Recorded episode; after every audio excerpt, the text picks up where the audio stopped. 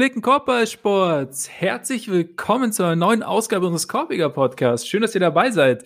Nicht nur schön, dass ihr dabei seid, weil natürlich jetzt gerade die neue Saison begonnen hat, sondern finde ich ganz persönlich ähm, gerade schön, dass ihr dabei seid, weil wir es geschafft haben, rechtzeitig, also mehr oder weniger rechtzeitig zur neuen Saison wieder vollzählig zu sein. Denn auf der einen Seite sitzt der äh, zuletzt quasi singulär omnipräsente Ole Freaks.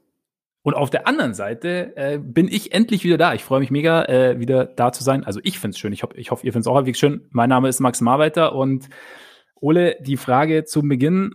Hast du mich vermisst?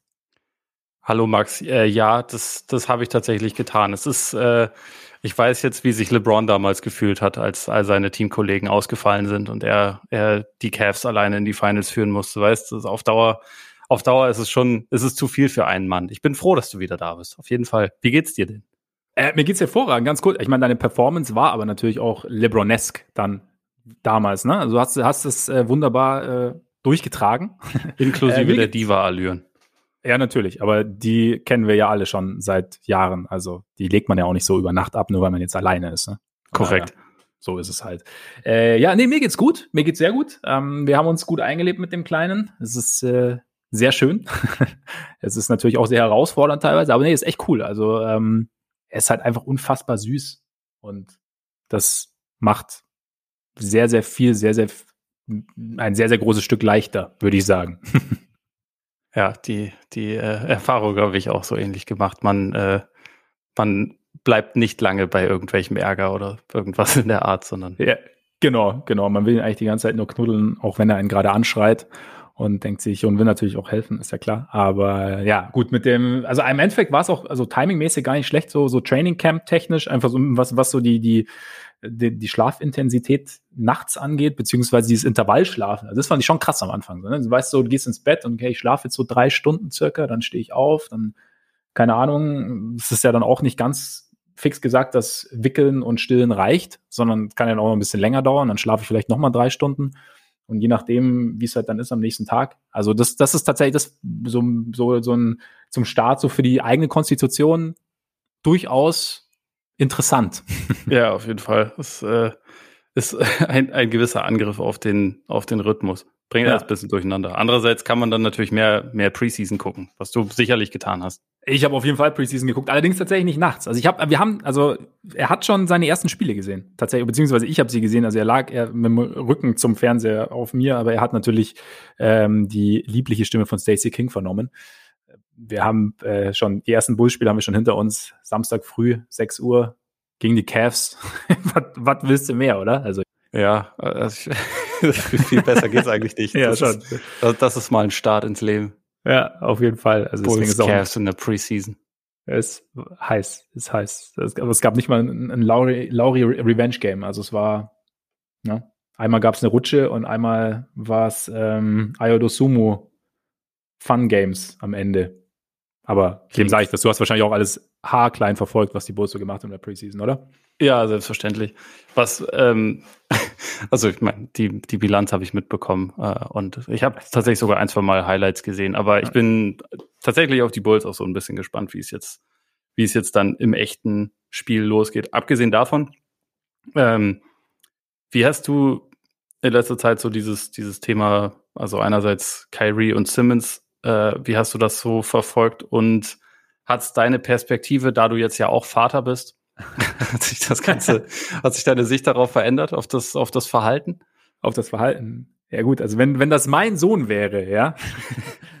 Nein, äh, er verfolgt habe ich es natürlich. Also ich habe jetzt nicht wirklich, also klar, wer hat so am Anfang mit dem Kleinen natürlich viel beschäftigt, aber ich habe schon alles weiterhin mitbekommen irgendwie und ja, ich meine, die beiden Themen sind ja irgendwie omnipräsent und boah, ich finde es ich find's wahnsinnig schwierig. Also die, ich habe ich hab ein bisschen gehofft, dass ich drum rumkomme, diese, um diese Themen, dass ich quasi, deswegen bin ich auch diese Woche eigentlich erst eingestiegen. Also ich hätte locker auch letzte Woche schon, kein Quatsch.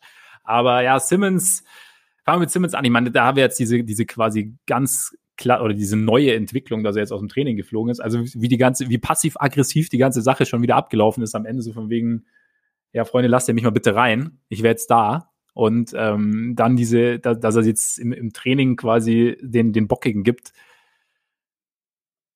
ich denke mir immer, ich kann, ich kann einerseits nachvollziehen, dass er keine Lust mehr hat, in Philly zu spielen. Ich kann nachvollziehen, dass da vielleicht auch einfach zu viel zu Bruch gegangen ist, als dass das noch irgendwie zu kitten ist und dass er diesen Trade will. Aber ich denke mir halt immer, ich meine, der Trade-Wert oder das, was die, was die Sixers bekommen können und ähm, dass sie das Maximum, Maximum rausholen wollen, ist vielleicht das eine. Aber es ist ja auch das, das Ding, was, was Simmons macht oder wie, wie interessant sich Simmons für andere Teams macht. Und, und klar, Talent heißt ja so schön, ähm, weckt immer Interesse und es gibt sicherlich Teams, die ihn, die ihn so oder so holen, egal was er macht. Und das gilt wahrscheinlich dann auch für Kyrie, wenn wir dazu gleich noch kommen.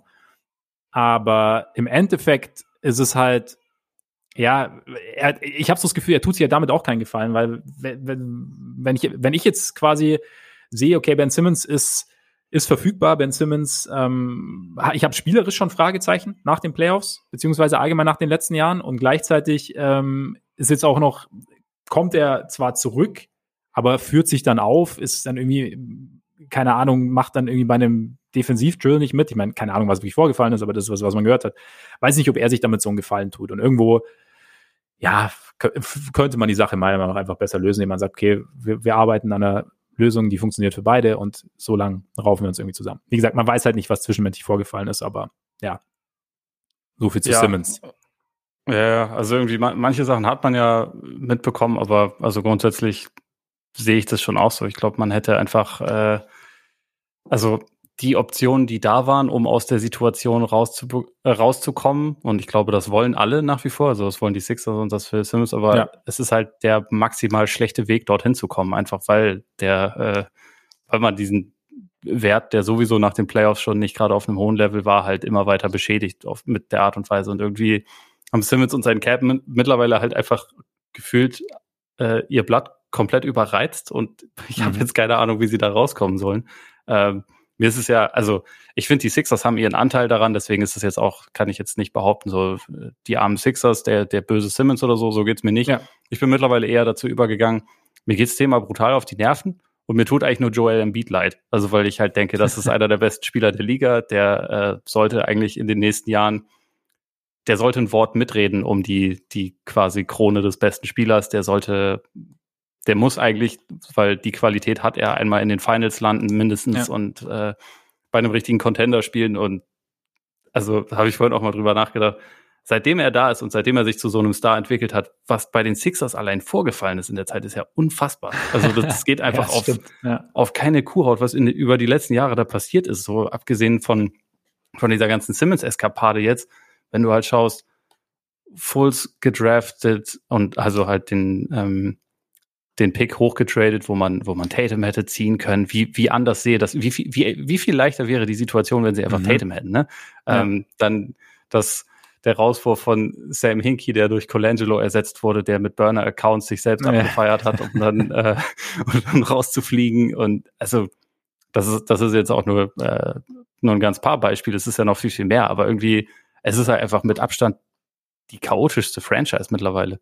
Mhm. Und ich weiß gar nicht, was wirklich die Ursache ist oder ob es einfach viele, viele ähm, Umstände von, von Pech sind, aber es, es summiert sich halt einfach so krass. Und Embiid ist halt der eine, an dem es irgendwie dann letztendlich kleben bleibt, meiner Meinung nach. Das, äh, das ist so ein bisschen schade. Ja, er ist so, so die große Konstante irgendwie. Also so die, so die sportliche Konstante, die irgendwie. Also klar, ich meine, er hat natürlich jetzt an dieser Simmons-Sache so seine eine Aussage, ist anscheinend Simmons ja auch nicht, nicht wahnsinnig gut bekommen nach, ähm, nach dem, nach Spiel 7. Ja. Und ja, wäre vielleicht, hätte man auch anders lösen können, aber stimmt schon. Also Embiid irgendwie erfüllt quasi seinen Teil, verbessert sich stetig. Also klar, zwischendrin gab es mal diese Fitnessdiskussion, aber ja, im Endeffekt gehört er, wie du sagst, jetzt zu einem der besten oder zu den besten Spielern der Liga. Und ja, irgendwie um ihn rum kriegt man nicht die Konstanz hin. Man hat klar so dieses klassische Odd Couple, das halt Simmons und, und Embiid bis zu einem gewissen Grad waren. Also vielleicht hätte man das auch irgendwie früher in andere Bahnen spielerisch lenken können, wenn das, wenn die Mitspieler besser zu den, zu den Skillsets der beiden gepasst hätten, wenn man sie irgendwie anders eingesetzt hätte. Aber okay, jetzt ist es halt irgendwie so. Und wie du sagst, also irgendwie, es nervt halt irgendwie und im Endeffekt hast du halt, du bist ja jetzt gerade in einer Situation, habe ich so den Eindruck, in der du halt ja, es kann halt keiner so richtig mehr gewinnen, beziehungsweise, so, sagen wir mal so, ich glaube, es kann keiner gewinnen, solange jeder ähm, nur daran interessiert ist, zu sagen, ich möchte mein Gesicht wahren und da bestmöglich rauszukommen. Also im Endeffekt kann so wie ich das sehe, kannst du die Situation irgendwie nur auflösen, wenn man sich jetzt mal zusammensetzt und man sagt, okay, so wie es jetzt ist, geht es für keine Partei weiter. So wie es jetzt ist, finden wir ähm, finden wir keine Lösung im Endeffekt. Das heißt, aber wir können, wir kommen auch nicht mehr zusammen im Sinne von wir spielen zusammen. Also okay, wie kommen wir da raus? Und ja, also keine Ahnung, das ist ja das Ding, wie du sagst, Blatt überreizt. Du kommst ja, die Sixers haben eine gewisse Vorstellung, die sie für Simmons bekommen wollen. Die mögen jetzt, diese Vorstellungen mögen jetzt übertrieben sein. Nur ähm, je mehr sich Simmons zu Schulden kommen lässt, desto weniger werden Teams bereit sein, dieser Vorstellung auch nur ansatzweise nahe zu kommen. Das heißt, desto höher ist die Wahrscheinlichkeit, dass die Sixers halt sagen, ja, nee, keine Ahnung, er ist noch so und so lange unter Vertrag. Irgendwie, ne? Ja. Also es ist halt, so bist du halt in der Sackgasse. Und ich habe schon irgendwie gedacht, dass er jetzt zurückkam. Also es war schon ein bisschen komisch, so die Reaktionen auch und ähm, also von, von Doc Rivers dann und, und, und so dieses ganze Ding. Und halt, wie er zurückgekommen ist, aber ich habe dann schon gedacht, okay, vielleicht rauft man sich jetzt irgendwie zusammen. Er spielt jetzt halt irgendwie, es sieht jetzt vielleicht, also man, es ist halt so diese klassische Zweckehe und irgendwann heißt dann, okay, wir haben einen, einen Trade-Partner gefunden. Aber das ist jetzt halt, keine Ahnung, ich meine, ja. Ja. Es, es ist halt eine sehr du hast es schon richtig gesagt, passiv-aggressive Version von dem, was Jimmy Butler damals bei den Wolves gemacht hat. Wenn, ja. wenn, wenn Simmons ein bisschen anderer Typ wäre, vielleicht hätte er dann versucht, mit, mit Shake Milton die anderen Starter abzuziehen oder so. Aber genau. ja. er, er ist halt ein bisschen anders drauf. Deswegen, ich, ja. ich habe diese, diese Vorstellung von einem Defensiv-Drill, wo Simmons einfach mehrfach vollkommen gelangweilt sagt, no, und dann geht. Äh. Das, das äh, finde ich schon auch irgendwie geil. Aber klar, es wirft, es wirft kein gutes Licht auf ihn und es, es schadet natürlich seinem Trade-Wert. Und irgendwie drehen wir uns da ja auch komplett im Kreis. Deswegen, also wegen mir können wir das dann auch, auch gerne erstmal abhaken, das Thema. Ja. Aber ich dachte halt auch letzte Woche, okay, Simmons und Co. haben das jetzt auch erkannt, dass die Situation gerade so ist, wie sie ist und dass sie halt aus dem jetzigen Mist nicht rauskommen, wenn sie nicht äh, quasi selber ihren Teil dazu erledigen. Aber offensichtlich ist es nicht angekommen. Offensichtlich müssen wir uns da weiter irgendwie mit beschäftigen. Mal gucken. Aber ja, es gibt ja noch, es gibt ja noch andere Themen. Es gibt ja auch noch Kyrie Irving und, und Marvin Bagley. Ach stimmt, Marvin Bagley kam ja noch dazu. Stimmt. Ähm, ja, äh, genau. Also bei Simmons, keine Ahnung, man weiß natürlich auch nicht, was halt zwischendrin zwischen, äh, vorgefallen ist, zwischen seiner Ankunft und diesem Rauswurf jetzt. Keine Ahnung. Also man, man interagiert ja auch und, aber es ist trotzdem, ja. Ähm, ja, Kyrie, boah, wurde ja auch viel gesagt. Also ich finde so, so Kyrie grundsätzlich Egoismus und, und äh, äh vorzuwerfen, ist, glaube ich, bei allem, was er macht. Und ich finde es schon in Ordnung, wenn man im, im Gesamtkontext sagt, also er ist jetzt, ähm, dass er, dass er ähm, ja sehr, sehr viel für sehr, sehr viele Menschen tut, äh, soll, sollte man immer im Blick behalten. Und deshalb ist so dieses, äh, so dieses Bild, das man allgemein vom Egoisten Kyrie zeichnet, vielleicht nicht richtig. Aber ja, was machst du, ähm, was machst du aus dieser Situation? Also keine Ahnung. Das, äh, ich finde es schon, ich, ich finde es verständlich, was die Netz gemacht haben. Einfach sagen, wir brauchen irgendwie Sicherheit, wir brauchen irgendwie Klarheit und wir brauchen, ähm, wir können, also sonst musst du dich ja immer, immer zweigleisig vorbereiten im Endeffekt irgendwie, weil Kyrie ist ja schon ein sehr essentieller Teil des, des, des Ganzen dann, weil er ja schon einer der drei dominantesten Spieler des Teams ist. Das heißt, du, du hast, du siehst ja ganz anders aus, wenn er jetzt, wenn er dabei ist oder wenn er nicht dabei ist. Und ähm, ich darf von daher finde ich okay zu sagen, okay, bis halt, bis die Situation geklärt ist, was ja auch sein kann, dass New York dieses, ähm, dieses Impfmandat halt aufhebt, geht's halt nicht. Ähm, was Kyrie sich dann halt irgendwie, so dieses Instagram Live, das ist ja irgendwie ja, thematisiert wurde oder das er gemacht hat. Ja, die, die, was hat er gesagt, uh, The Voice for the Voiceless.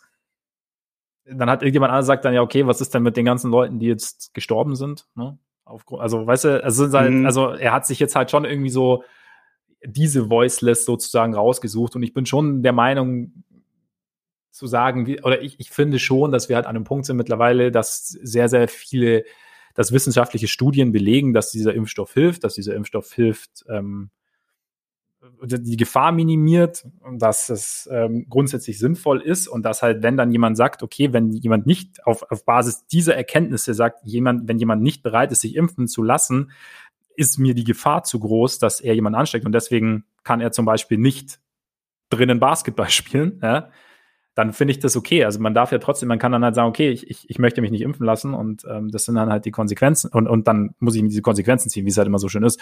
Und deswegen weiß ich nicht. Also ich, dieser, dieser Kampf, den er da kämpft, oder äh, von dem er sagt, dass er ihn kämpft, keine Ahnung, ich, es ist immer ein bisschen blöd zu sagen, ich sehe es nicht, wenn jemand der Meinung ist, sowas zu tun.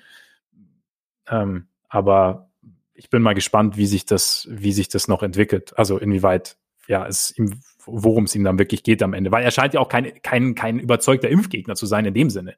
Also weißt du, wie ich meine? Ja, ich wollte es gerade sagen, ich finde auch in dem Instagram Live, das klang jetzt für mich nicht wie jemand, der, äh, wenn er die ganze Saison nicht spielen darf, sich dann wirklich nicht impfen lässt. Ich glaube, das wird früher oder später kommen. Vielleicht sitzt er das aber auch aus, bis in der Stadt New York sich was ändert, aber ja. ich weiß es auch nicht, was.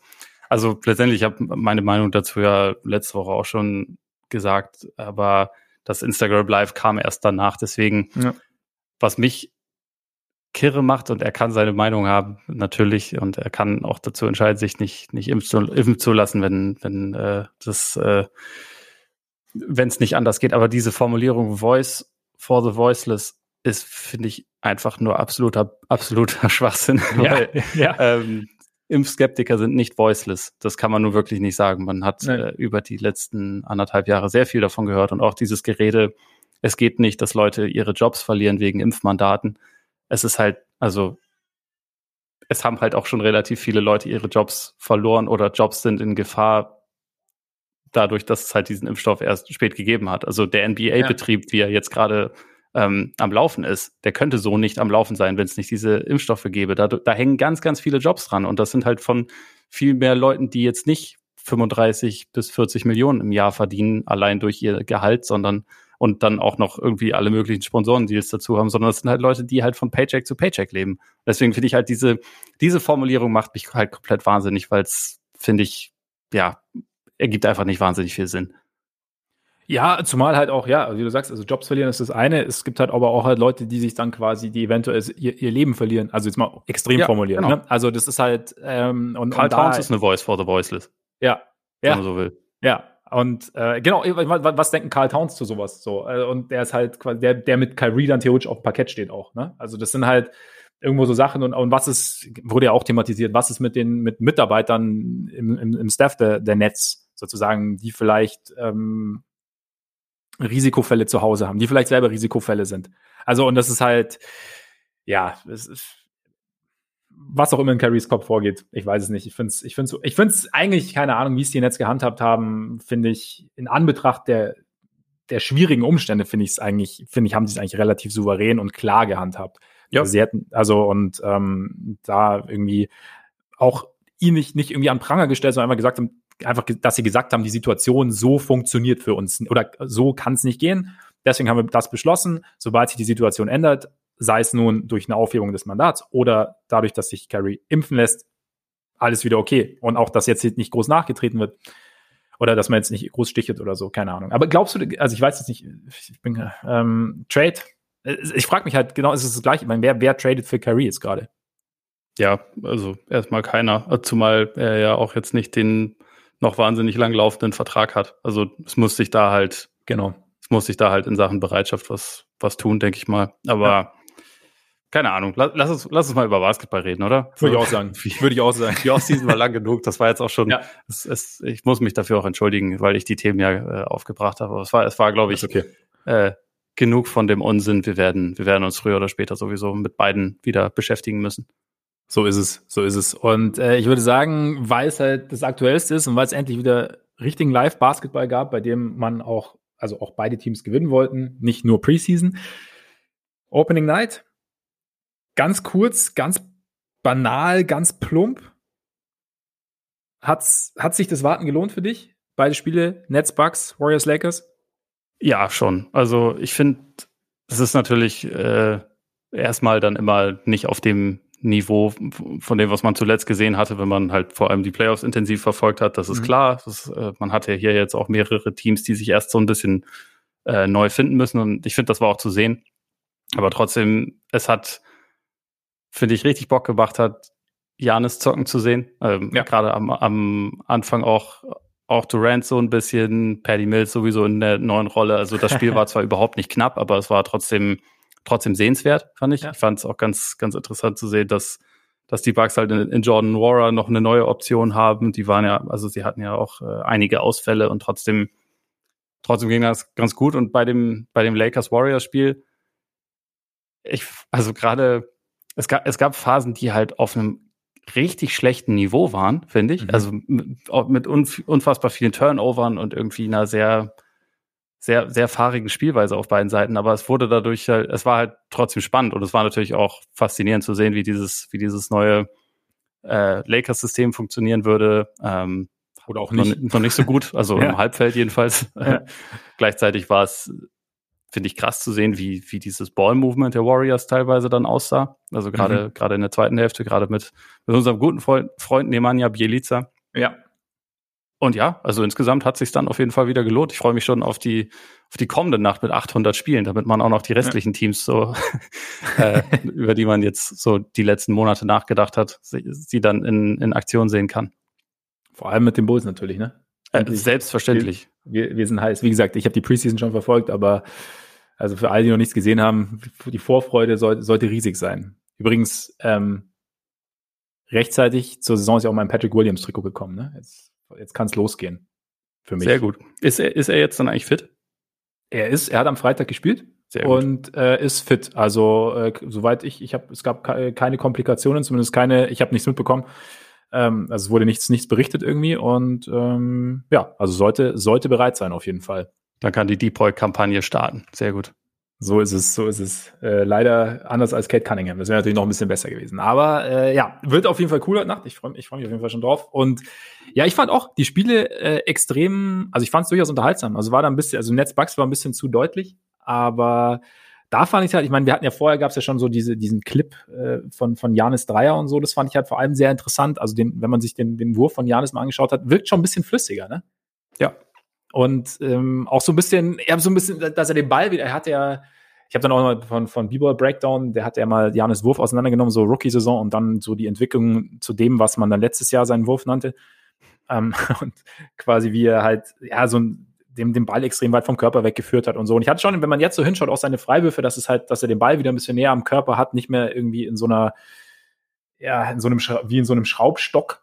Und äh, irgendwo, bin gespannt, was, wie sich das über die Saison entwickelt, weil ich meine, Dreier, ich glaube, eins von drei oder eins von vier war es, aber was ja entscheidend war, die drei, äh, die, die Freiwürfe einerseits und halt so aus der Midrange. Das war auch mal so dein Ding, dass er halt quasi da irgendwo so ein bisschen, dass, das, dass er da eine Sicherheit reinbekommt hat, dass er einen Pull-up aus der Midrange nehmen kann, dass die Freiwürfe fallen. Und also das, glaube ich, also hat mir auf jeden Fall äh, Lust auf mehr gemacht und das finde ich, finde ich sehr spannend, dann, wie sich, wie sich das im Laufe der Saison entwickelt.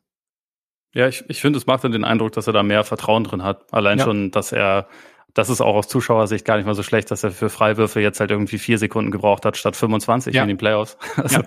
spricht ja schon auch dafür, so dass, ich meine, ist natürlich auch jetzt noch nicht ganz so eine Pressure-Situation, aber dass man, dass er da halt irgendwie gerade ein bisschen besseres Gefühl hat. Und ich fand auch, er hat ja, also man kann ja eigentlich jetzt nicht sagen, dass er irgendwie ein, ähm, ein richtig tolles Spiel gemacht hätte, finde ich. Also gerade seine, mhm. seine Wurfauswahl in der ersten, in der ersten Halbzeit war jetzt teilweise nicht so gut, aber er war ja trotzdem total dominant, so 32, 14 und 7 und plus zwei Blocks. Der Block gegen Claxton war sowieso auch Wahnsinn. Ja, äh, ja. Ist erstmal kein schlechtes Zeichen, aber ich finde, es wirkte so ein bisschen so, und da bin ich mal gespannt, wie viel davon man in dieser Saison sehen wird, dass er in seiner Bag, ne, für NBA Twitter, die bezweifelt, dass er überhaupt eine hat, dass er da so ein paar neue Tools drin hat und dass er die halt so ein bisschen ausprobiert. Und da bin ich mal gespannt, inwieweit da jetzt noch was dazukommen kann. Ja. Und ich, also ich habe ja einfach aus Prinzip wieder, wieder Luka Doncic als, als, als MVP getippt, aber wahrscheinlich wird's Janis, wenn wir ganz ehrlich sind. Ich glaube, ja, also ich meine, ich habe ja auch an allen anderen Stellen immer gesagt, die Bucks äh, kriegen die beste Bilanz der Liga. Die Bucks äh, sind momentan mein, mein Repeat-Kandidat Nummer eins. Ja. Ähm, natürlich spricht das in Wirklichkeit alles für Janis, aber ich finde, man hat schon Ansätze gesehen, wie sein Spiel einfach noch besser werden kann. Und er war ja jetzt einfach schon so der, der Spieler der letzten drei Jahre sozusagen. Ja, also äh, hatte ich auch den Eindruck, also gerade so, wenn man so dieser ähm, dieser Power und dieser Dynamik quasi noch halt so diesen, diesen leichten Touch irgendwie dazu fügt. Nicht, dass er, ich meine, vorher hat er nur gedankt eigentlich, ne? Und äh, wenn er jetzt noch so ein bisschen Finesse reinbringt, nein, Quatsch, aber so, also gerade so, ich finde, so, so mal so ein Turnaround-Jumper oder sowas oder einfach so ein bisschen, ja, so Spiel, sein Spiel noch mehr Selbstverständlichkeit bekommt, so rund um die Zone, also nicht in der Zone, sondern und da so ein bisschen noch mehr Variabilität reinkommt. Ich glaube, also man hatte, wie du sagst, man hat ja schon so ein paar Sachen gesehen. Sein, ja. sein Eurostep gegen KD, den er dann äh, ja. mit dem falschen Bein einspringt und mit der linken, linken Hand abschließt. Das sind so Sachen, das ist, glaube ich, schon eher neu, oder? Also ich kann, ich hatte, konnte mich jetzt jedenfalls nicht daran erinnern, dass ich sowas schon häufiger als bewussten Move von Janis gesehen habe. Könnte ich jetzt auch nicht machen. Also, und ich grundsätzlich, ich meine, er hat komplett den Eindruck, er weckt jetzt bei mir, dass er halt quasi den Sommer nicht genutzt hat, um zu sagen, geil, ich bin jetzt Champion, sondern dass er ihn irgendwie so genutzt hat, um zu sagen, okay, äh, geil, es sieht jetzt so aus, als könnte ich der beste Spieler der Welt werden. Und äh, ich schaue mal, dass ich da noch so ein paar Schrauben drehe, dass es dann auch wirklich, dass ich meinen Teil dazu beitrage irgendwie. Und das finde ich eigentlich, ja, finde ich, finde ich schon spannend. Wie gesagt, der Wurf, also ist für mich eine der, der spannendsten Entwicklungen, weil das ja wirklich sowas ist, weil ich weiß auch, wie ich irgendwann mal gesagt habe, ja, sein Wurf sieht ja eigentlich okay aus. das ist ein paar Jahre her. Ja. Und äh, dann waren wir an dem Punkt, wo ich ihn dann irgendwann werfen habe und wir haben gedacht, okay, was habe ich mir da gedacht?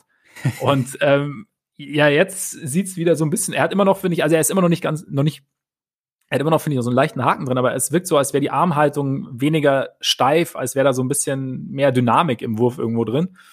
Und ja, also wenn das, wenn das besser funktioniert und wie du sagst, du halt noch so ein paar andere Sachen mit rein sind, dann, dann, dann haben wir da dann hat die Liga ein Problem, ne? Ja, ohne Witz. Er, ich meine, er war ja, wie gesagt, schon, ich finde, so mit Durant zusammen hat er, hat er sich ja schon um den Titel des besten Spielers der Welt gestritten. So, ja. LeBron kann man da gerne auch noch einwerfen, aber es ist irgendwie, äh, er ist halt schon ein paar Jahre älter. äh, wenn da noch mehr dazu kommt, so, Janis ist halt derjenige, der aktuell halt auf jeden Fall noch auf dem aufsteigenden Ast ist. Und das, ja. Das ist halt tatsächlich so eine Perspektive. Okay, wenn wir durch sind mit der Saison, vielleicht ist er dann auch unangefochten auf dem Thron. Vielleicht auch nicht. Also vielleicht, vielleicht hat KD da auch noch ein Wort mitzureden oder, oder wer auch immer. Aber äh, wenn wir schon dabei sind, wer wäre denn dein MVP-Pick gewesen oder, oder mein ziehst du dich da jetzt einfach raus? ich ich habe vorhin habe ich mal ganz kurz drüber nachgedacht und ich habe gedacht, ey, geil, eigentlich dieses Jahr äh, mal keine Award-Picks. Aber. nee, nee, so, so, leicht kommst du nicht davon. Ja, ich, ich, ich merke schon, ich merke schon, die, so langsam, so langsam rollst du die ganzen unangenehmen Themen auf. Erst so Simmons, Kyrie, jetzt äh, Awards. Mein MVP-Pick wäre.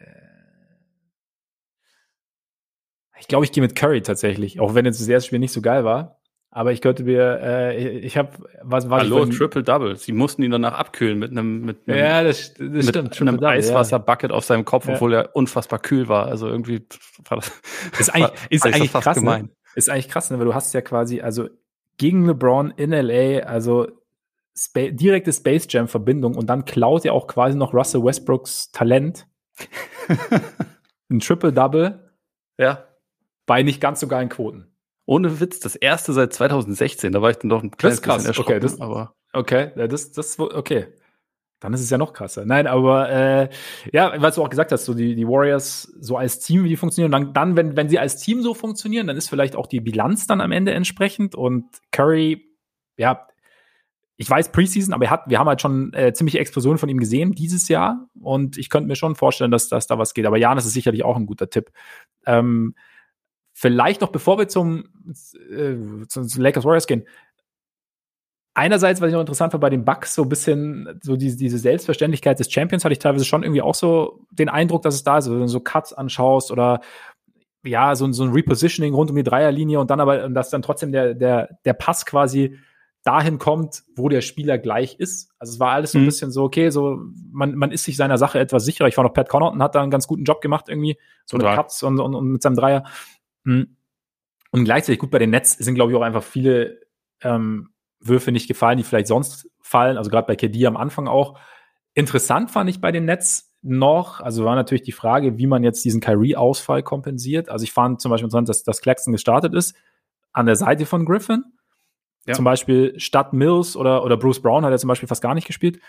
Hm, ja, hat Patty Bruce Mills. Brown vielleicht im, im, Training irgendwie einen Defensivdrill verweigert oder so? Das kann natürlich Einfach sein. Einfach No gesagt. Ja. Und das also ich habe mich wirklich gewundert, weil ich dachte auch, so ja. das wäre für mich der Kandidat, der hier aufrückt. Also gerade um irgendwie eine, eine Switching-Defense auch zu ermöglichen. Aber ja, egal, sorry. Genau, ja, genau, nee, kein, kein Ding. Nee, also, ich hatte, vielleicht, weiß ich nicht, vielleicht, weil sie, weil, weil sie so ein bisschen mehr Physis oder Länge irgendwie entgegensetzen sollten. Ich meine, haben ja auch viel Aldridge dann spielen lassen und so, was jetzt nicht so ganz gut funktioniert hat.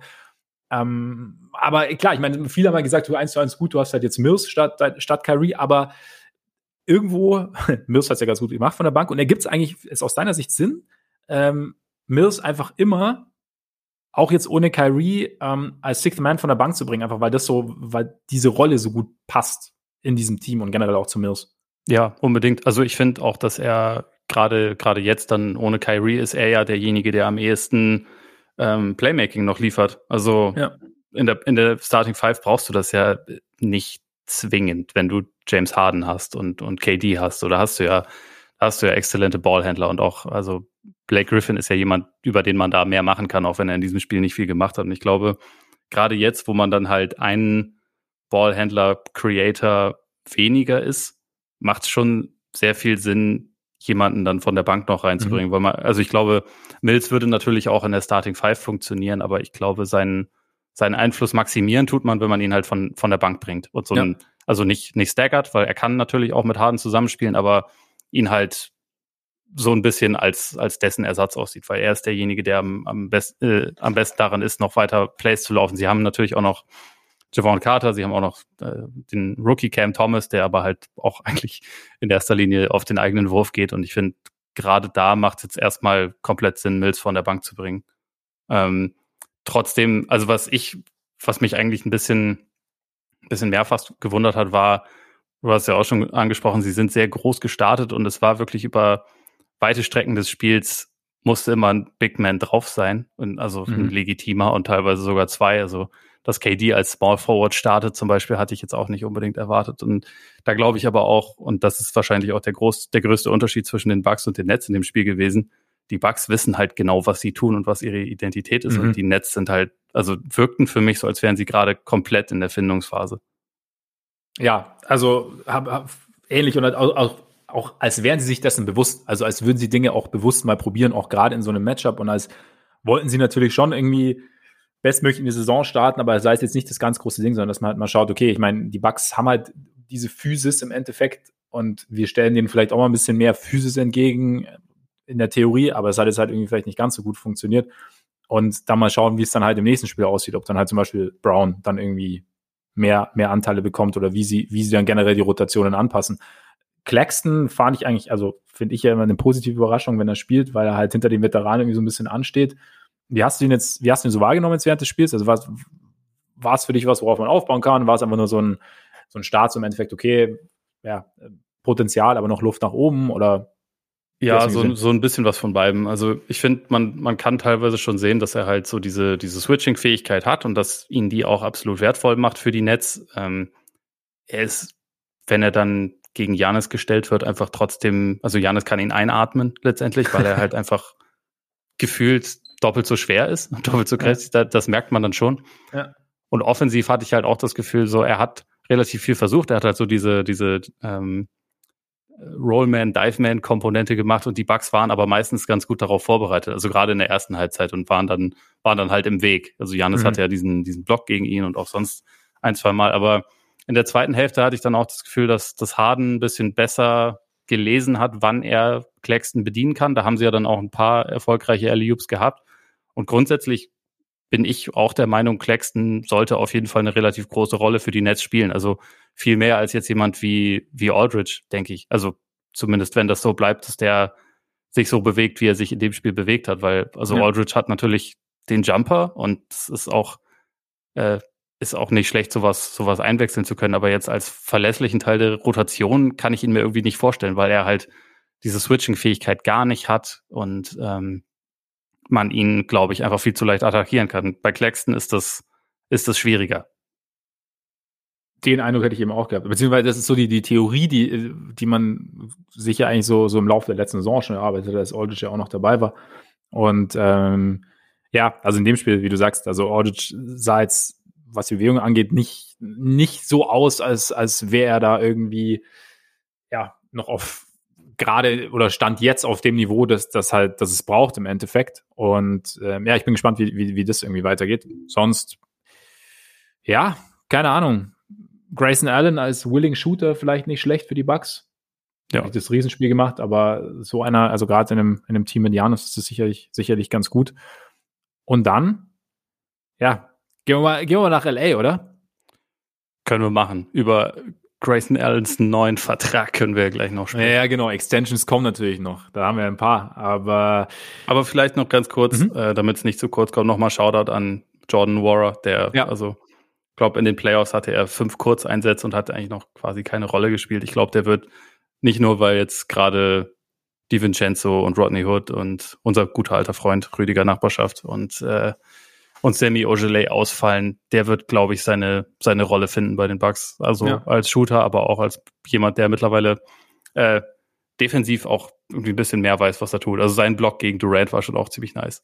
stimmt, stimmt. Und unerwartet. und deswegen noch nicer. Weil, ne, ist ja klar. Aber ja, fand ich auch ganz, ich fand es interessant, weil ich habe natürlich, ich habe äh, hier äh, kleine Beichtstunde, ich habe es nicht live gesehen. Und ich schaue mir dann schon morgens immer direkt mal den Boxscore an und dann habe ich halt nur so, also quasi, ja, okay, gut, abgeliefert. Und dann äh, am Anfang ging er relativ viel daneben bei ihm. Und dann hat er sich ja. aber so ein Spiel reingespielt. Das fand ich dann eigentlich auch ganz, ganz interessant dann zu sehen. Also gerade bei so einem Jungen, dass dann so diese, dieses, dieses Weiterwerfen, ganz im Sinne von Kobe Bryant zum Beispiel, fand ich, äh, und dann, wenn es dann irgendwann funktioniert, umso besser. Womit ja auch eine gute Über, ein guter Übergang geschaffen wäre mit Kobe Bryant. Und das stimmt. Und leider muss ich trotzdem noch eine Sache loswerden. Gute Besserung, Drew Holiday, der ja. nur die erste Halbzeit spielen konnte, bevor man es vergisst. Aber ich glaube, das ne? ist keine, ja genau, ist glaube ich ja. keine schlimme Geschichte. Ja, genau, genau. Sollte, sollte schnell wieder werden.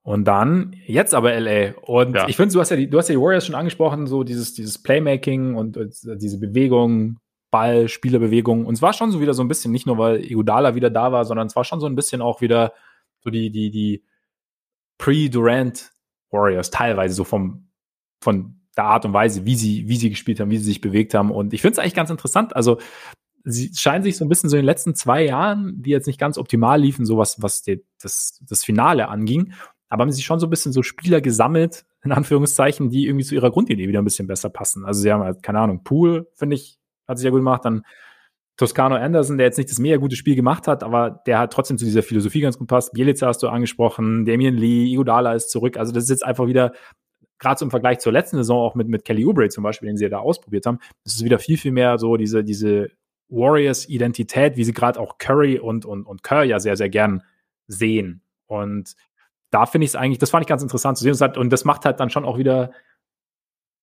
ja, es, es, es weckt schöne Erinnerungen, sagen wir mal, weil damals, als die Warriors eben noch nicht das beste Regular Season Team aller Zeiten waren, als sie noch nicht äh, Kevin Durant hatten, als sie noch nicht dieses, dieses Überteam waren. Da waren sie einfach nur ein saucooles, junges Basketballteam, das sehr, sehr schön Basketball gespielt hat. Und das hat mich jetzt wieder so ein bisschen dran erinnert, irgendwie, phasenweise. Du meinst damals, als KD ihnen noch nicht die Unschuld genommen hat?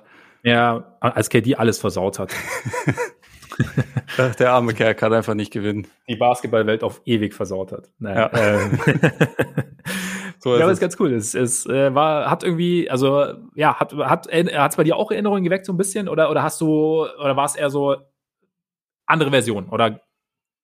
Mm, ja, bisschen bisschen andere Version, wobei halt das, das ist halt das Witzige, dass Bielica nicht nur optisch ein bisschen aussieht wie David, David Lee, sondern auch spielerisch irgendwie äh, in, der, in der Offense ein paar von den Sachen macht, die David Lee halt früher gemacht hat. Mhm. Und das war ja sogar noch bevor die Warriors dann richtig, richtig gut wurden, ähm, ja. dass der vor Curry der letzte All-Star des Teams gewesen ist. Also äh, ich finde schon auch, dass man, dass sich so ein paar paar Aktionen erinnerten schon sehr an diese alte Zeit, an diese, diese Strength in Numbers Ära, ja. die, was dann, also dieser, dieser Slogan ist ja irgendwann so ein bisschen zur Krücke verkommen und auch jetzt äh, bin ich noch nicht ganz so sicher, ob das wirklich schon auf dieses Team zutrifft, aber es war erstmal ein sehr guter Anfang, würde ich sagen. Und ich ja. glaube, also was du gesagt hast mit den, mit den jungen Spielern, die ins System passen, das ist, glaube ich, recht wichtig. Man muss auch dazu sagen, also Leute wie, wie Poole oder Lee, die sind dann jetzt halt auch teilweise schon, schon drei Jahre dort, ne? Und ja. ich glaube, dass es, dass es schon für die meisten Spieler jedenfalls eine sehr große Umgewöhnung ist, neben jemandem wie Curry zu spielen und zu lernen, wie, wie nutzt man diese Gravity, die halt kein anderer Mensch auf der Welt hat? Wie, ähm, wie, wie schafft man das halt von den Räumen zu profitieren? Wie schafft man das gleichzeitig auch äh, die Nichträume, die durch, die durch Draymond Green äh, entstehen, der halt überhaupt nicht äh, wirft und als Scorer Gefahr ausstrahlt ja. und dann teilweise auch noch Looney. Wie, wie schafft man das daneben zu funktionieren? Und ich finde, es erweckt so den Eindruck, dass halt mehrere junge Spieler jetzt langsam an dem Punkt sind, wo sie es verstanden haben. Also auch ein Wiggins, der jetzt nicht auffällig war in dem Spiel, aber trotzdem äh, halt irgendwie schon ein bisschen mehr Raps hat und die, Veteran Und die Veteranen, die sie jetzt rangeholt haben. Wie bitte? Und äh, wichtiger Offensivrebound am Ende, plus Ja. Dreier dann oben drauf. Genau. Genau. Und äh, die Veteranen, die sie jetzt rangeholt haben, allen voran Bielica, die Ja. äh, scheinen halt erstmal da reinzupassen. Und äh, also das, das, das fand ich halt auch echt schön zu sehen, dass Bielica, der, also gerade gerade in Miami, die hatten, hatten ihn halt einfach als, als Stretch Big geholt und gedacht, Mhm. so, da kannst du vielleicht ein paar Minuten spielen. Und also auch bei den, bei den Kings ist er letztendlich so ein bisschen ähm, rausgefallen über die letzten Jahre, weil die halt so viele junge Bigs hatten, die sie erstmal irgendwie fördern mussten und weil die Defense so schlecht war und da ist dann Bielica nicht derjenige, der irgendwie die Löcher stopft oder so. Ja. Aber der kann halt viel mehr als einfach nur irgendwie draußen stehen und werfen. Und ich finde, dieses Spiel war eine sehr gute Erinnerung daran. Und auch, also in der Preseason hat ja Draymond Green schon gesagt, dass er keine Ahnung hatte, was für Plays ähm, Bielica machen kann und wie er halt äh, off the dribble auch agieren kann. Mhm. Und in diesem Spiel hat man das halt sofort gesehen. Und es war halt für mich auch dann irgendwie so der, der Matchwinner für die Warriors. Und ich bin mal gespannt, ob das so eher Eintagsfliege oder eher diese Rolle kann er jetzt wirklich dauerhaft für das Team spielen sein wird, weil dann ist es halt einfach ein massiver Stil. Also sie haben ihn ja zum, zum Minimum geholt. Ja, das, genau, das war so das Ding. Also, es war jetzt so zum zweiten Mal in Folge, dass so eine Bielica-Verpflichtung extrem gefeiert wurde, weil bei, bei den Heat damals auch schon so hat nicht funktioniert. Und ich war auch selber irgendwie sehr, sehr vorsichtig, wo ich mir dachte, okay, ja, sah jetzt, also bei in Sacramento, es gab Gründe, hast du ja gerade schon angesprochen, dass er da irgendwie so ein bisschen aus der Rotation gefallen ist. Teilweise war dann selber irgendwie dadurch auch mitunter sicherlich auch verständlich unzufrieden. Und Um, dann um Jeff Schwartz zu zitieren, die Kings haben ja auch sowieso keine Ahnung und sind fürchterlich missgemanagt. So. Genau, genau. Auch noch, noch ein Beleg quasi, abgesehen von der Behandlung von Marvin Bagley.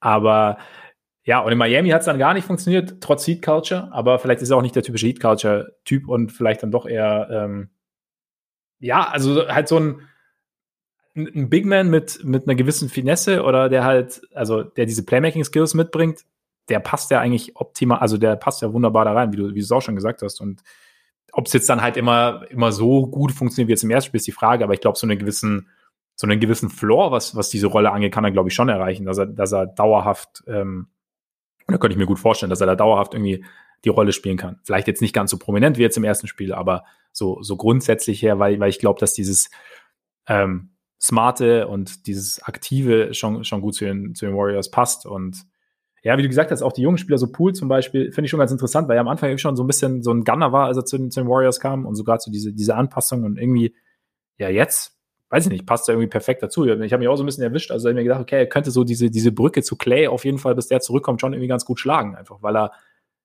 ja, scoren kann, weil, weil er auch irgendwie sich relativ wenig scheißt, wie man in Bayern so schön sagt.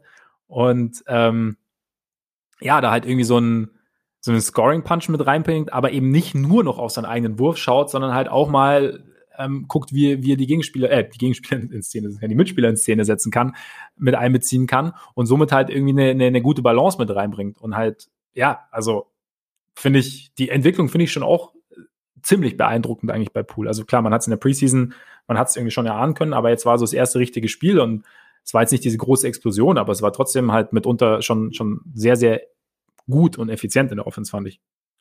Ja, also es ist halt für mich auf jeden Fall auch ein Schlüsselspieler jetzt für die, für die nähere Zukunft der Warriors. Also Ja. einerseits als, als Brücke zu Clay, aber andererseits auch, wenn Clay dann wieder da ist, weil Absolut. Pool halt auch was drin hat, was Clay ja überhaupt nicht hat. Und das ist Dribbling und Self-Creation. Also Ja. da, das ist halt etwas, was den Warriors, glaube ich, sehr gut zu Gesicht steht, dann auch in den Minuten ohne Curry, weil man mit ihm, also mit Pool, kannst du halt einige Sachen machen, die du mit Curry auch machen kannst. Das ist natürlich Ja. nicht das Gleiche, aber er hat auch einen richtig guten Wurf, er hat diesen absurd schnellen Release, er hat schon sich, glaube ich, ein bisschen was abgeguckt, wie so, so Relocation funktioniert.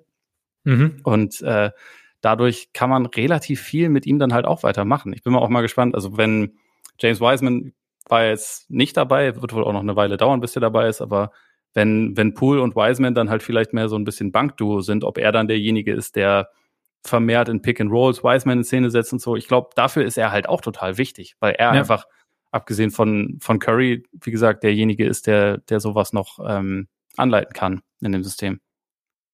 Ich frage mich halt, also ich habe jetzt gerade auch überlegt, ob er halt zu schade ist für die Bank dann sozusagen. Weißt du, wie ich meine? Also klar, du hast natürlich äh, der Wert, äh, gerade im, im Zusammenspiel dann mit, mit Wiseman und als, als, als Playmaker sozusagen und für, für die zweite Fünf sicherlich da. Und natürlich wissen wir alle, dass äh, wenn du von der Bank kommst, heißt es nicht, dass du von der Bank aufhörst ja. oder auf der Bank aufhörst.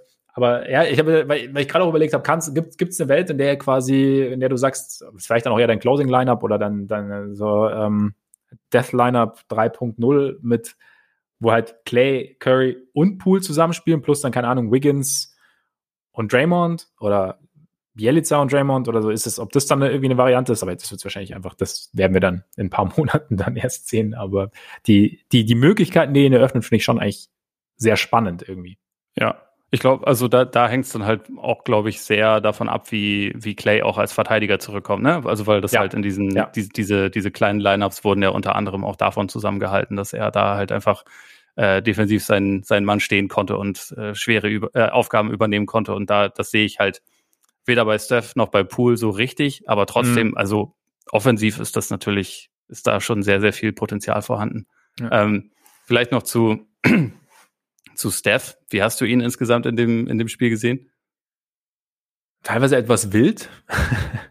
ähm, ich weiß ich hatte das Gefühl, sein, sein Spieltrieb ist so ein bisschen mit ihm durchgegangen teilweise. Es gab ja diese eine Sequenz, die du, glaube ich, auch bei, bei Twitter erwähnt hast, in der er, glaube ich, zweimal einen Ball weggeschmissen und dann sich nicht entscheiden können, ob er jetzt danken will oder, oder doch einen ja. Fingerroll und dann irgendwie äh, Basket Interference am Ende, weil er sich am Ring festgehalten hat.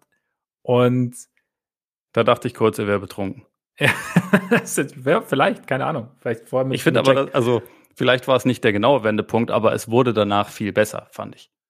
Ja, das war vielleicht dann wirklich so, wo er sich dann auch gedacht hat, okay, das war jetzt eins zu viel, jetzt sammle ich mich nochmal und dann ja. hinten raus ist es, ist es ein bisschen, bisschen seriöser geworden irgendwie. So am Anfang, ja, wie gesagt, so ein bisschen, bisschen zu viel Spieltrieb vielleicht irgendwo und dann halt, also interessanterweise, weil ich meine, sie haben ja ihn schon regelmäßig gedoppelt oder auch mal getrippelt und Ken Basemore ist ihm halt starrt ihm permanent auf den, auf den Socken und das hat ihn, ja, vielleicht hat es, oder glaube ich schon, dass ihn das erschwert hat, seinen Rhythmus zu finden irgendwo. Und dann, klar.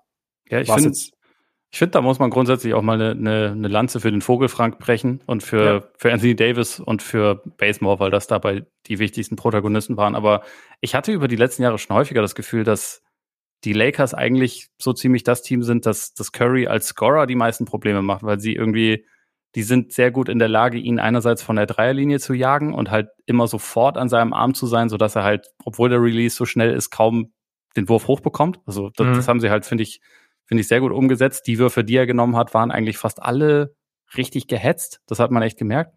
Und wenn er dann, das ist ja normalerweise halt auch so, was so die Balance in seinem Spiel ist, dass er dann wenn er halt von der Dreilinie wegkommt, mit dem Ball Richtung Korb geht, dass er da dann halt auch ein guter Finisher ist. Auch da, finde ich, sind die Lakers und das dann vor allem dank Anthony Davis echt sehr gut da drin, ihm das schwer zu machen. Und äh, das war, finde ich, in dem Spiel auch zu sehen. Aber was dann im Lauf der Zeit mich echt beeindruckt hat, trotzdem ist, wie er es halt einfach geschafft hat, dann irgendwann einfach anzuerkennen, okay, als Scorer, ich heute nicht. So, ja. ich gebe den Ball ab, ich laufe, ich äh, versuche versuch für andere Leute was zu kreieren. Ähm, weil ich, sobald ich über die Mittellinie komme, binde ich sowieso zwei Verteidiger wahrscheinlich. Ja, und, genau. Äh, ja. Dadurch gibt's halt diese Überzahlsituation und das, das hat ja dann auch Bielica so, so geil gemacht. Also das ist ja wahrscheinlich sowieso die, die wichtigste Qualität, die du haben kannst, wenn du neben Steph spielst.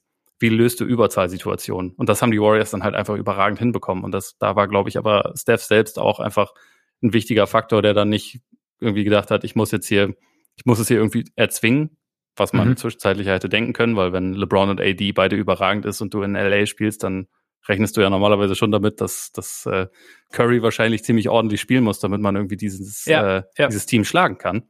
Aber stattdessen hat man sich dann halt irgendwie darauf verlassen, hat auch, glaube ich, äh, versucht, Vertrauen in seine Mitspieler auszustrahlen und es hat, hat halt funktioniert. Also es gab ja bei bei TNT auch noch diesen kurzen Clip, wo irgendwie Kerr auf ihn eingeredet hat und ihm gesagt hat, so ja, du hast es heute nicht, aber du kannst trotzdem da, dazu beitragen, dass wir dieses Spiel gewinnen. Und genau das war dann zu sehen. Und deswegen war das dann also ein sehr komisches 5 von 21 Spiel. Ein sehr gutes 5 von 21 Spiel. Ja, fand, fand ich auch gerade hinten raus. Gerade auch, ich fand auch selber dann, er hat dann, er ist schon auch hin und wieder dann zum Korb gekommen. Also es war auch nochmal mhm. so ein, so ein Ding, dass er dann halt also klar, ich glaube, Curry wird nie aufhören, von draußen zu werfen, aber er hat dann, er hat dann trotzdem wieder attackiert und hat dann eben auch äh, die, die Möglichkeit gefunden, irgendwie am Ring abzuschließen. Aber stimmt schon, wie du sagst, also er hat dann halt so diese, seine Gravitation, wie er es eh immer so gut macht, aber halt äh, sehr, sehr gewinnbringend für den Rest genutzt und Bielica hat da gut mit, gut mit reingepasst. Ich meine, du hast schon gesagt, äh, Davis überragend, LeBron eigentlich auch überragend und trotzdem hat es irgendwie nicht gereicht bei den Lakers. Also Davis ich, sah schon, schon extrem gut aus. Ähm, ja, gerade im ersten Viertel hat er, glaube ich, ja. direkt 14 oder 16 Punkte gemacht. Ne? Ja. LeBron, ziemlich sicherer Wurf irgendwie. Also, weil er, glaube ich, die ersten sieben getroffen oder die ersten sechs. Bei, bei seinem einen Heatcheck habe ich gelacht. Äh, ja. So, den, den ja. noch irgendwie ja. ans Brett geschmissen hatte, der ja. wirklich nie eine Chance hatte. Aber da hatte man schon den Moment, okay, äh, hatte man schon das Gefühl, okay, LeBron fühlt's. Ja. Und dann hat er es nicht, nicht mehr. Ja. Ich glaube, er hat sechs von sechs am Anfang getroffen. Danach genau, waren es dann irgendwie sieben von, von 17, aber auch immer noch okay. Insgesamt natürlich eigentlich echt ein saugutes Spiel ja. von ihm. Definitiv. Und trotzdem, Lakers irgendwie, ja, hat es eben dann nicht gereicht. Westbrook äh, wurde ja auch schon groß thematisiert. Kein optimaler Einstand, acht Punkte, ich glaube minus 23 plus minus, also plus mhm. minus immer bedingt aussagekräftig, aber ne, ähm, und du hast es, glaube ich, auch schon irgendwo äh, bei Spox geschrieben gehabt, man hat es ihm auch nicht wahnsinnig leicht gemacht. Und ich habe mir auch gedacht, so während des Spiels, also Ariza, äh, Ariza ist raus, Taylor und Tucker ist raus, ähm, ich habe mir dann zum Beispiel überlegt, Malik Monk relativ wenig gespielt. Er hat dann auch in, in den Minuten, die gespielt hat, jetzt nicht mega gut gespielt, aber trotzdem so dieses, dieser ja, Versuch. Monk und Anthony waren defensiv echt brutal. Ja. Ja, das ist halt wahrscheinlich, das ist wahrscheinlich so ein bisschen das, die, die, die Kehrseite, aber da so offensiv haben sie sich schon so ein bisschen eigentlich gegen Spacing entschieden. Und dann ist natürlich Russ, ist es für Russ natürlich doppelt schwer. Und genau, also dass du diese permanent mit entweder Howard oder was heißt permanent, aber zu sehr, sehr großen Teilen mit Howard und Jordan spielst. Du hast ja auch geschrieben, dann gegen ein Team, das ja eigentlich physisch nicht wahnsinnig imposant ist, das ja eigentlich relativ schnell dazu tendiert, irgendwie eher klein zu spielen. Fand ich einen interessanten Ansatz. Kannst du den, kannst du dem Ansatz irgendwas abgewinnen oder, oder sagst du am Ende ist es halt, sie sind eher so quasi ihre Identität der letzten Jahre treu geblieben? Ja, ich, ich glaube, das ist es schon so ein bisschen. Also ich meine, die Lakers sind ja offensiv über die letzten Jahre häufig ein, ein Bull, äh, Bullyball-Team gewesen mhm. und damit sind sie ja auch ganz gut gefahren. Also letzte Saison war zwar die Offense schlecht, aber das äh, wissen wir alle, was, was die Gründe dafür waren. Also dass da halt natürlich Verletzungen viel eine Rolle gespielt haben. Aber ja. dass man grundsätzlich auch in diesem Duell denkt, wir sind halt eigentlich auf so ziemlich jeder Position wahrscheinlich kräftiger und größer und versuchen das zu nutzen. Irgendwo kann ich das schon verstehen, aber gleichzeitig glaube ich halt, wenn man sich Westbrook in dieses Team holt, dann muss man schon ein bisschen halt überlegen, wie können wir diese physische Überlegenheit so einsetzen, dass auch Westbrook seine physischen Tools, die er ja hat, dass mhm. er die halt gewinnbringend einsetzen kann. Und dafür braucht er halt nur mal Platz. Und das ist äh, deutlich schwieriger, wenn du mit DeAndre Jordan startest und dann Dwight Howard auch noch 13 Minuten gibst und äh, dann teilweise Rondo und Westbrook gleichzeitig spielen lässt. Also das, das hatte, hätte ich nicht gedacht, dass wir das überhaupt ja. sehen in dieser Saison. Man hat es jetzt dann direkt im ersten Spiel gesehen. Das sind halt so Faktoren, die, die Westbrook, glaube ich, so die, die Eingliederung einfach nicht unbedingt leicht machen. Er hat jetzt in der Starting Five gespielt, wo LeBron der beste Dreierschütze ist. Eigentlich. Ja. So, ähm, ja. Und ich meine, LeBron hat auch 5 von 11 getroffen, war auch gut. Äh, wir wissen, dass das manchmal so ein bisschen kommt und geht, aber das ist schon ein guter Schütze, aber Basemore, das kommt und geht über die Jahre so ein bisschen. Davis, da kommt und geht der Wurf halt auch immer so ein bisschen. Ähm, dazu Jordan, das ist halt, es ist halt einfach nicht optimal. Ich meine, Westbrook hat dazu auch schlecht gespielt, muss man sagen. Mhm. Ähm, so viele Situationen, wo man dann denken könnte, okay, hier ist jetzt eine Lücke, hier kannst du attackieren, die hat er dann nicht genutzt. Und andererseits, wenn es eher war, geh mal aus dem Weg und gib LeBron den Ball, der ist gerade gut drauf, oder gib Davis den Ball, der ist gerade gut drauf, dann hat er halt irgendwie selber versucht, was zu initiieren. Aber das, das ist halt so ein bisschen der Punkt. Ich finde, dass halt diese ganze Dynamik im Team es ihm auch nicht unbedingt leicht gemacht hat. Ich nehme auch an, dass das ein Stück weit zu erwarten war, dass das mit der Zeit so oder so ein bisschen besser wird, wenn, wenn einfach vor allem äh, LeBron und Westbrook ein bisschen häufiger miteinander zusammengespielt haben. Aber so dieses, dieses Line-Up-Thema und diese Frage, wer ist unser Big Man und wie kriegen wir Shooting auf den Court, das wird halt die Lakers immer beschäftigen, solange mhm. sie, solange sie Westbrook auf dem Court haben. Also das, das ist ja eigentlich auch komplett zu erwarten gewesen. Ich finde eigentlich wird's, oder ich kann mir, also auch ohne Westbrook beschäftigt sie sich eigentlich, weil sie halt jetzt dann doch so ein bisschen, äh, ja, so ein bisschen Shooting irgendwie geopfert haben auch. Und wenn ich mir jetzt so, wenn ich mir jetzt so anschaue oder wenn ich mir jetzt überlege, also wo, wo es herkommt, echt klar, ähm, es waren ein paar waren jetzt nicht dabei. Reggie Bullock war nicht dabei, ne? Äh, nee, Reggie Bullock spielt in, äh, in Dallas. Es waren ah, nicht dabei. Wayne Ellington, sorry. Genau, Wayne Ellington war nicht ja, dabei und Kendrick genau. Nunn war auch nicht dabei. Kendrick Nunn war auch nicht dabei. Und Monk genau. war vor kurzem irgendwie noch ein bisschen angeschlagen in der Preseason. Ja. Vielleicht hätte er sonst ein bisschen mehr gespielt. Das ist ja zumindest ein sehr guter Shooter. Ja, genau. Und ja, Ariza verletzt, Taylor Norton Tucker, gut, da, da, verlässt man sich jetzt vielleicht auch noch nicht unbedingt auf den Wurf, weil der ja auch noch nicht die Sicherheit hatte die letzten Jahre, dass man sagen, dass man jetzt sagen okay, der ist jetzt auf jeden Fall derjenige, der für unser Spacing sorgt. Aber ich bin halt trotzdem gespannt, also wie die Konstellation ist halt irgendwie nicht unkompliziert. Also einfach, weil du ja. einerseits, wie du, wie du schon sagst, du hast halt, und das wurde ja auch vor der Saison schon thematisiert, du hast ja einerseits diese Identität, die sie haben, so ein bisschen dieses Volleyball, das aber halt die letzten Jahre auch dadurch funktioniert hat, dass sie halt so ein bisschen so 3D so ein bisschen hatten. Also mit ähm, Contavious Caldwell Pope, mit Alex Caruso. Und jetzt hast du einerseits so ein bisschen Spezialisten, die entweder gut werfen können oder gut verteidigen können. Und ja, und du hast halt eben Westbrook, der, der halt diesen Raum braucht. Und du hast, wie du sagst, LeBron einen, der sich eigentlich zu einem guten Dreischützen entwickelt hat, bei dem es aber halt, wie du sagst, kommt und geht. Und ja, und den du halt auch eigentlich nicht, ne, du hast ja LeBron nicht, damit er dein Off-Ball-Threat ist. Genau, er ist jetzt nicht derjenige, der dann, der für dich das Feld breit machen soll, sozusagen. ähm, und deshalb. Ein besserer Buddy Heel. Ja. ein schlechterer. genau. Mit ein bisschen Playmaking, ein bisschen mehr Playmaking aus Buddy Heel. Bisschen. Aber, ja, aber deswegen, also dieses, man hat jetzt so die, in dem ersten Spiel, finde ich, so diese wurde diese Lakers-Problematik irgendwie offengelegt. Also sicherlich auch aufgrund der Ausfälle.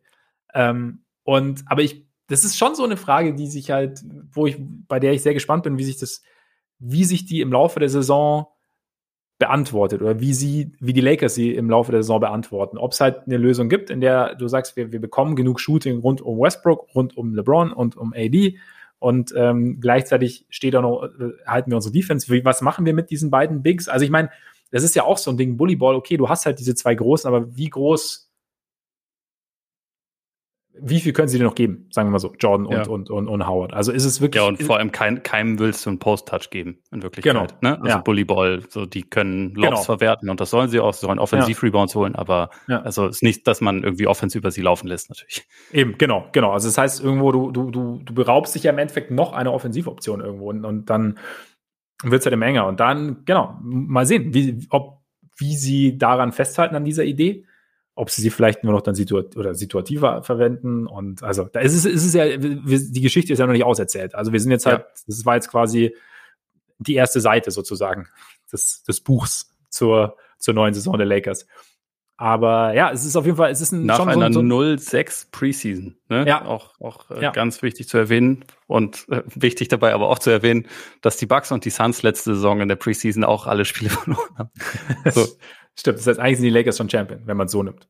Quasi. Aber ja. das, das ist halt auch das Geile. Das letzte Lakers-Team, das diese Bilanz hatte, war das 2012 13er mit, äh, mit Nash und Howard und ja. dem Kobe Achillessehnenriss, also wo alles, äh, alles den Bach runterging für die Lakers. Und Howard ist wieder dabei.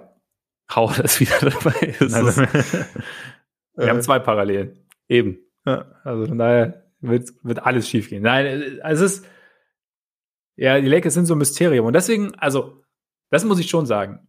Ich habe ja gesagt, ich habe also die letzten Wochen natürlich weiter verfolgt und die Lakers wurden sicherlich auch so ein bisschen aufgrund der diversen Verletzungen von Jamal Murray, von Kawhi, aufgrund der Fragezeichen hinter den Jazz, so als dieser klare Favorit im Westen angesehen. Und klar, LeBron und AD ist natürlich, da ist dein Floor schon extrem hoch.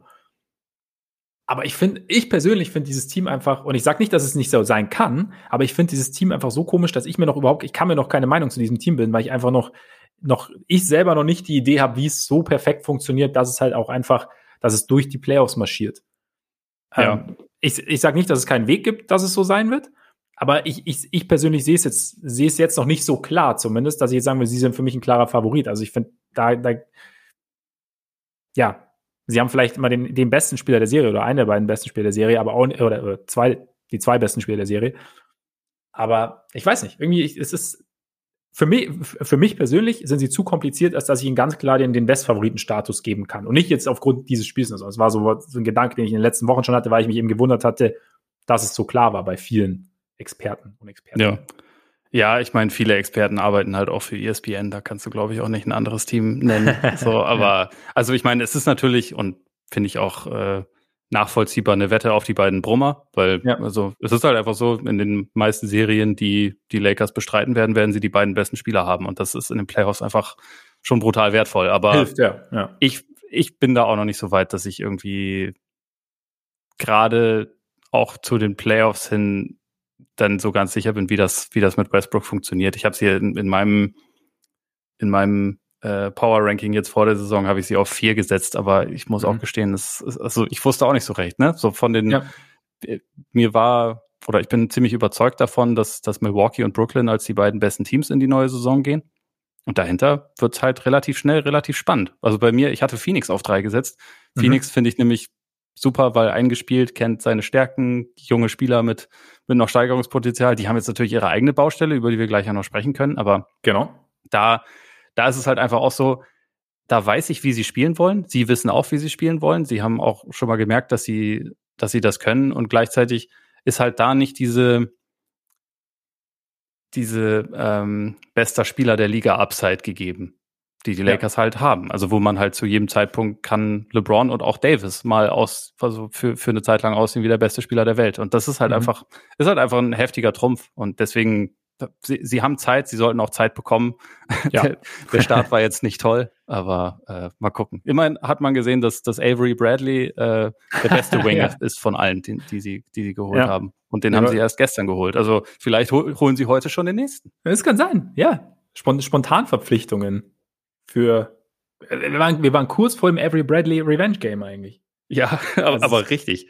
Also es war tatsächlich, es ist haarscharf, aber Bielica hat dann auch ganz gut geantwortet dem Dreier, ne? War wichtig. Ja. Also von daher, aber es war, war, war auf jeden Fall witzig anzusehen, dass ausgerechnet da, also dass sie ihn so spät auch tatsächlich erst rausschicken und dann, dass er direkt aufdreht. Und natürlich höchst motiviert. Und ich sage, sogenannte übrigens, Geheimwaffe. Sogenannte Geheimwaffe, genau. Übrigens auch, mir war auch nicht bewusst, hast du ja auch ähm, bei Twitter geschrieben, äh, dass er erst 30 ist. Ja, es ist, äh, also seit, ich habe dann auch nochmal nachgeguckt, seit 2017 sind die Lakers jetzt halt seine siebte Station. Es, er ist halt mhm. echt rumgekommen. Das lässt gefühlt altern.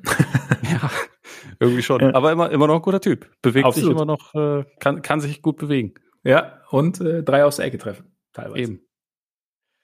Gut, äh, du, vielleicht, du, du hast ja gerade die Suns schon angesprochen und Extensions und die Baustelle bei den Suns. Vielleicht können wir mal ganz kurz so die ganzen Rookie-Extensions durchgehen.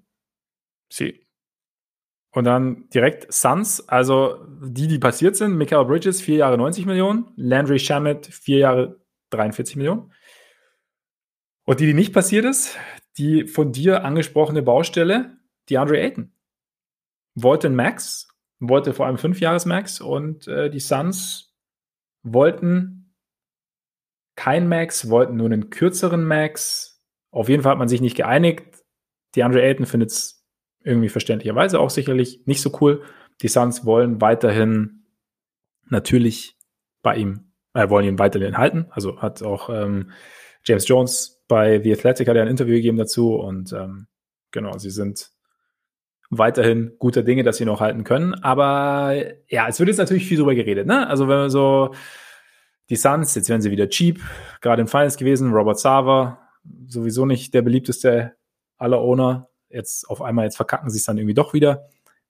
Was ich mir jetzt gedacht habe, aber wenn man sich jetzt so alle Moves anschaut, irgendwie, ähm, wie gerade gesagt, Sherman verlängert, ähm, Bridges verlängert, Chris Paul verlängert, Booker hat seinen dicken Vertrag schon.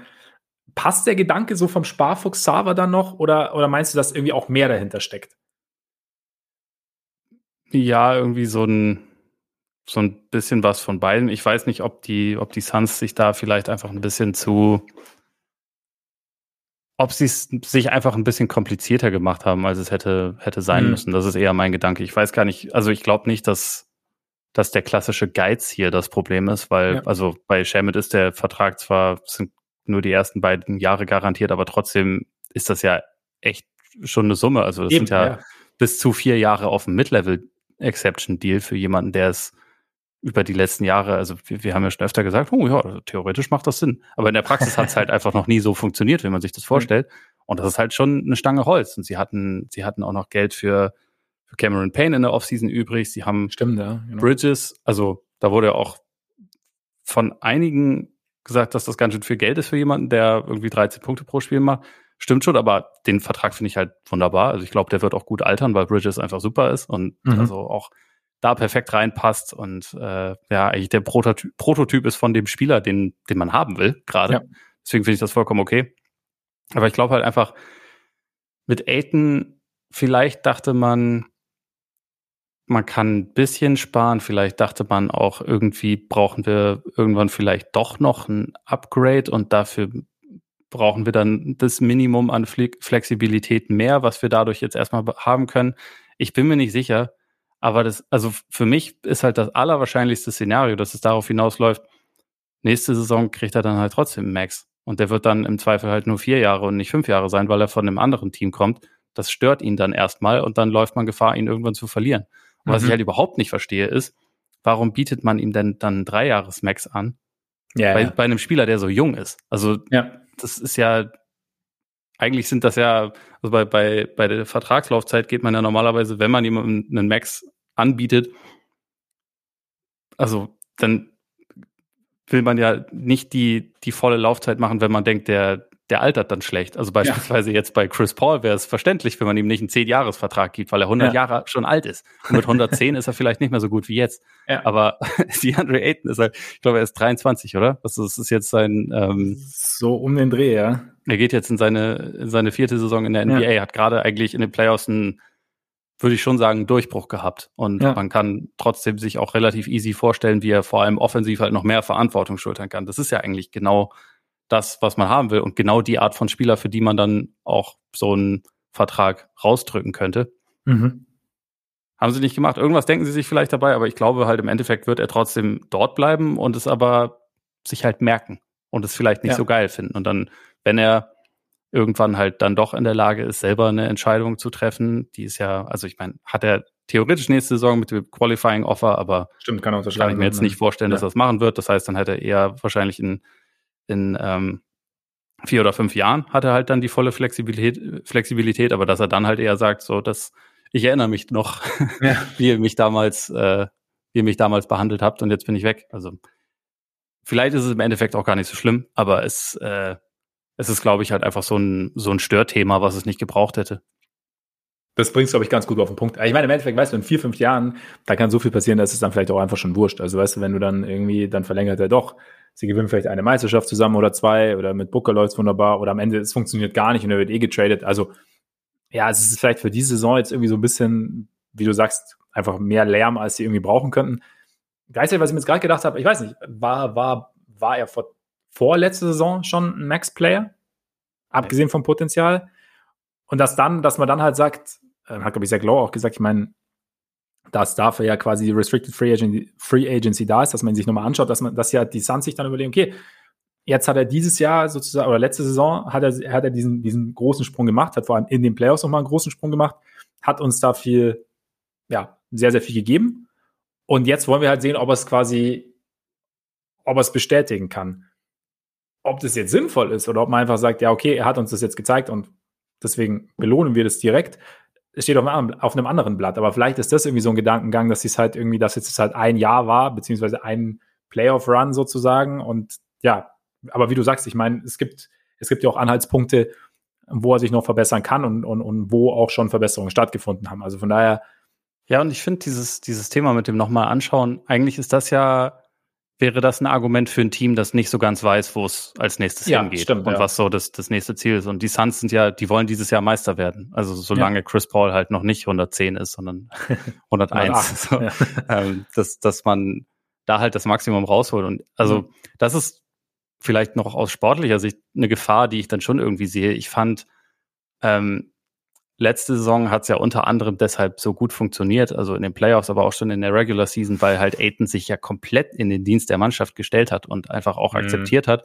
Ich bin offensiv eigentlich mehr, mehr Rollenspieler jetzt. So die anderen, die anderen kreieren für mich. Ich konzentriere mich darauf, meinen, meinen, meinen strammen Bizeps einzusetzen und äh, halt Lücken zu reißen, am Korb zu finishen, ein großes, großes äh, Target zu sein. Ich, ich erledige defensiv die Drecksarbeit, mache da macht da einen Job, wie ich es vorher noch nie ansatzweise in der Art und Weise hingekriegt habe und halt halt irgendwie dieses Team zu sagen, äh, zusammen und zeige dadurch meinen Wert.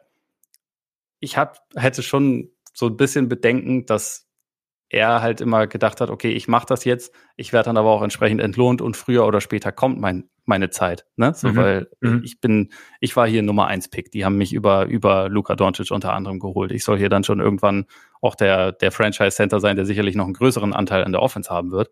Ja. Und jetzt gibt man ihm halt so ein bisschen anderes Signal. Da weiß ich halt dann auch nicht, ob er sich halt dann vielleicht eher denkt, hm, vielleicht stelle ich mal einen Block weniger und fordere mal den Ball im Post vielleicht gucke ich mir mal an, was Dwight Howard früher so gemacht hat und, und, entwickle, dadurch, entwickle dadurch ein paar andere Ideen. Also vielleicht ja. ist das auch überhaupt nicht so, aber das ist nur so, so, ein, so ein Hintergedanke, der mir jetzt, der mir jetzt gerade noch kam. Also was halt so ein bisschen eine Gefahr ist, wenn man eigentlich ein Team und ein Kollektiv hat, das super ja. funktioniert, weil alle ihre Rollen kennen. Wenn jemand dann aus so einer Rolle raus will, weil er sich vielleicht nicht mehr so wohl damit fühlt, fühlt, dann kann das das halt gefährden.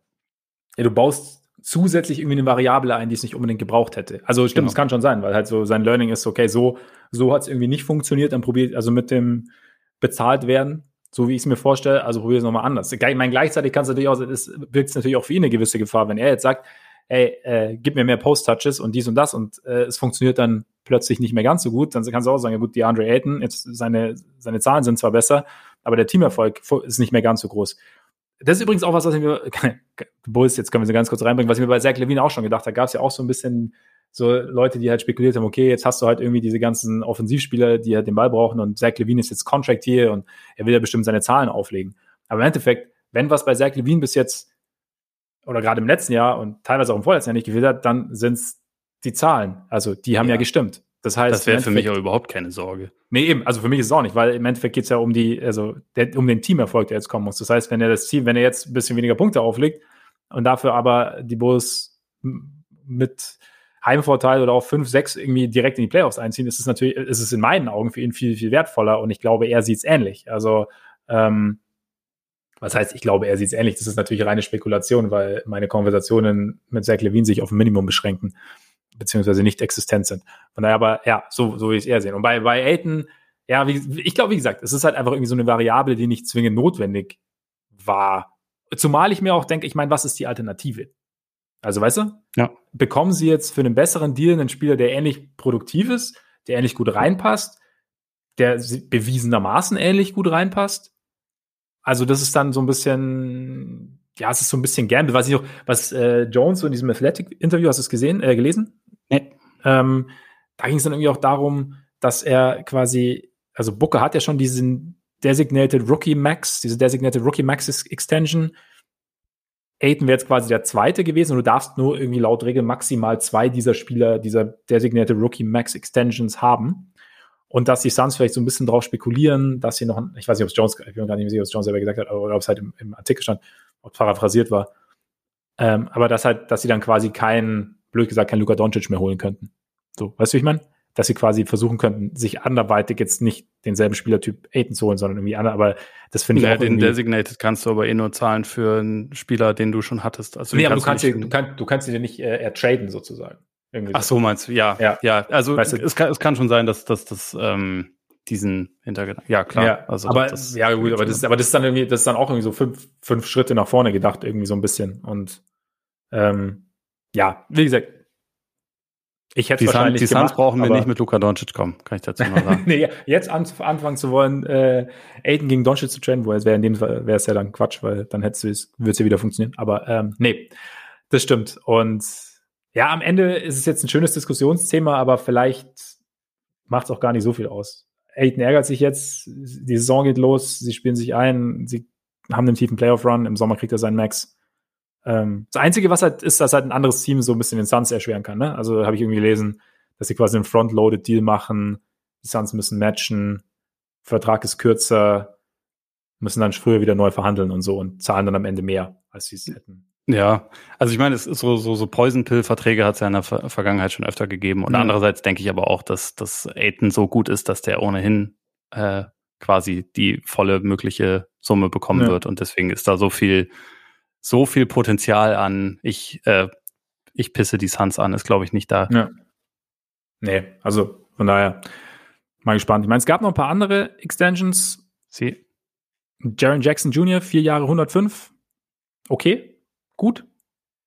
Ja, ich meine, die haben sich halt entschieden, äh, im Gegensatz zu den Suns dann, wobei die Suns diese Summe sicherlich auch Aiden geboten hätten, dass sie äh, auf das Potenzial setzen. Ich finde es mhm. ich find's verständlich. Also äh, Jackson war vergangene Saison nicht gut, also nach seinem Meniskusriss, aber eigentlich bin ich nach wie vor ein großer Fan von seinem Skillset. Ich glaube auch, dass diese Saison für ihn so ein bisschen richtungsweisend sein wird, ob er halt der, der auf Dauer quasi der Co-Star von, von Morant sein wird oder mhm. eher halt jemand, der ein Gehilfe ist sozusagen. Aber sein, sein Skillset offensiv passt eigentlich wunderbar rein, weil er halt einer der besten jungen Big Man Shooter ist, die es in der NBA so gegeben hat. Also zumindest seine zweite Saison war überragend, was das angeht.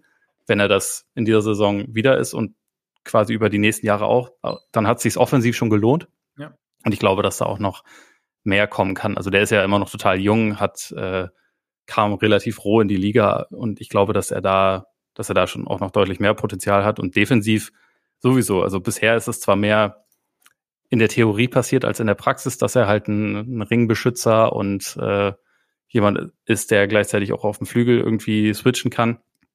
Er hat die theoretischen Fähigkeiten, er hat es jetzt noch nicht dauerhaft geschafft, alle, allein schon deshalb, weil er halt fault wie nichts Gutes.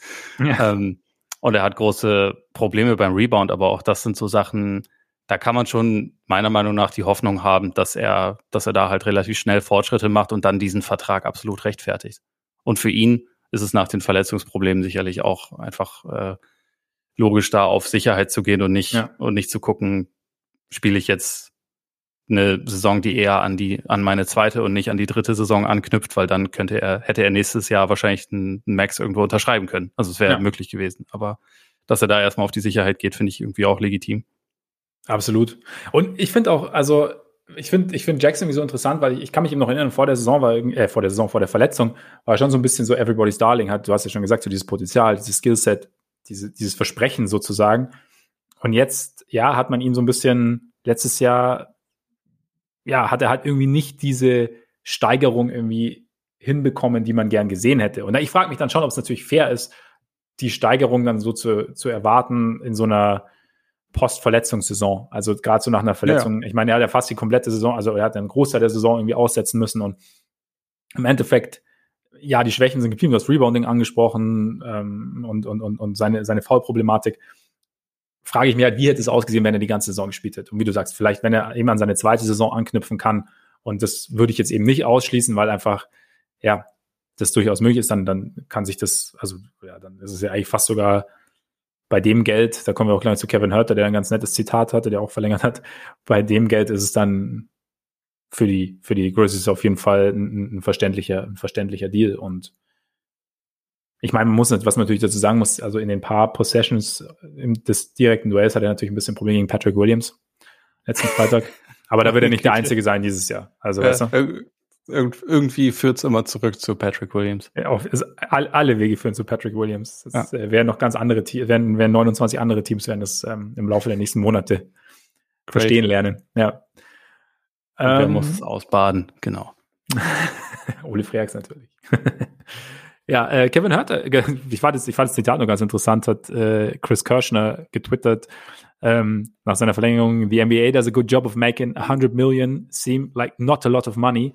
The rest of the world, my friends, my peers, my family, even 1 million is a lot of money. Even 100,000, würde ich jetzt sagen. I try to keep that in perspective throughout the whole thing. It's life-changing money. Life-changing money in seinem, in seinem Fall, vier Jahre, 65 Millionen. Und es stimmt tatsächlich, man sagt immer, 100 Millionen ist okay, ja, 65 Millionen ist okay. Aber sind vier Jahre 65 Millionen für Kevin Herter ein guter Deal für die Hawks?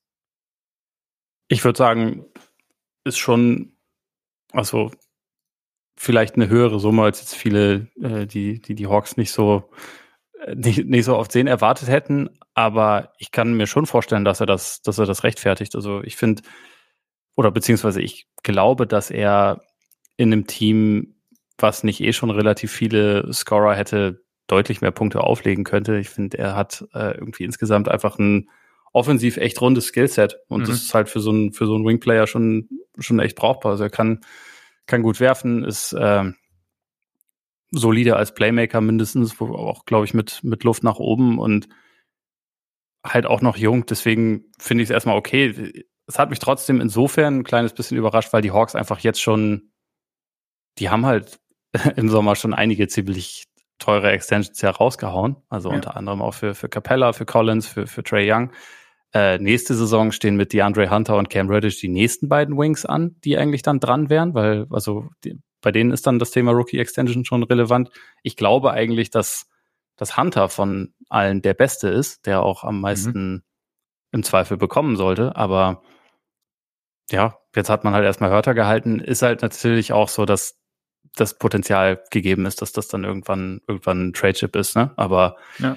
äh, es ist auf jeden Fall krass, wie schnell man in der NBA so den Schritt machen kann von, oh ja, das ist ein interessantes junges Team zu, boah, die haben ganz schön viele teure Spieler in ihrem Kader. Aber es sind halt, ja. das ist halt einfach das Problem, wenn man viele gute Spieler hat. Die ja.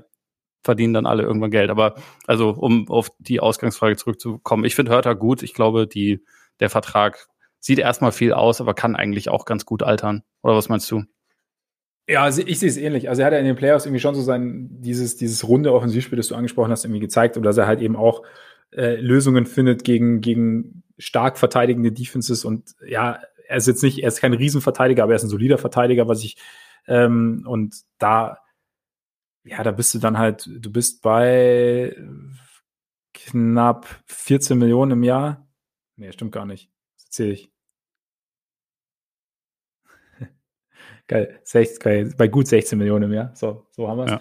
Und Mathe war schon immer ganz groß bei mir. Auf jeden Fall. Äh, aber auch Schlafmangel habe ich ja vorhin angesprochen. Ne? Da, da, arbeiten, da arbeitet der Kopf ein bisschen langsamer. Also gerade wenn man stimmt. spontan Kopf rechnen muss. Ne? Mir, mir fehlen auch immer noch ständig irgendwie Wörter und mit einem Satz ja. merke ich, dass ich so, hm, worauf wollte ich eigentlich noch? aber also der, der, der, das altere Moderatorentrick, einfach drüber reden. Ja, Merkt genau. keiner. Genau, ja, genau, genau. Auf jeden Fall, ähm, ja, finde ich, ich finde es auch eigentlich einen soliden Deal, weil er halt irgendwie so, eine, so ein relativ rundes Paket irgendwie bietet, auch wenn er jetzt nicht ganz vorne mit dabei ist, aber also halt, was, was das Skillset angeht und auch wenn die Andre Hunter noch aussteht. Da finde ich, hat Zach Lowe noch was ganz Interessantes gesagt, dass er so, dass diese ganzen Hawks-Verträge, jetzt mal abgesehen von Trey, so ein bisschen unter dem sind, was sie hätten maximal bekommen können. Also sowohl Collins ja. als auch Hurter und dass da am Ende dann vielleicht doch die Möglichkeit irgendwie da ist, dass sie das, den Kern doch besser zusammenhalten können, ohne ganz groß jetzt in die Luxury Tax abzurutschen, als man am Anfang gedacht hat. Und wenn das funktioniert, dann haben sie zwar immer noch diese dicke Payroll, aber dann haben sie auch ein sehr, sehr interessantes Team beieinander über Auf die nächsten Fall. Jahre.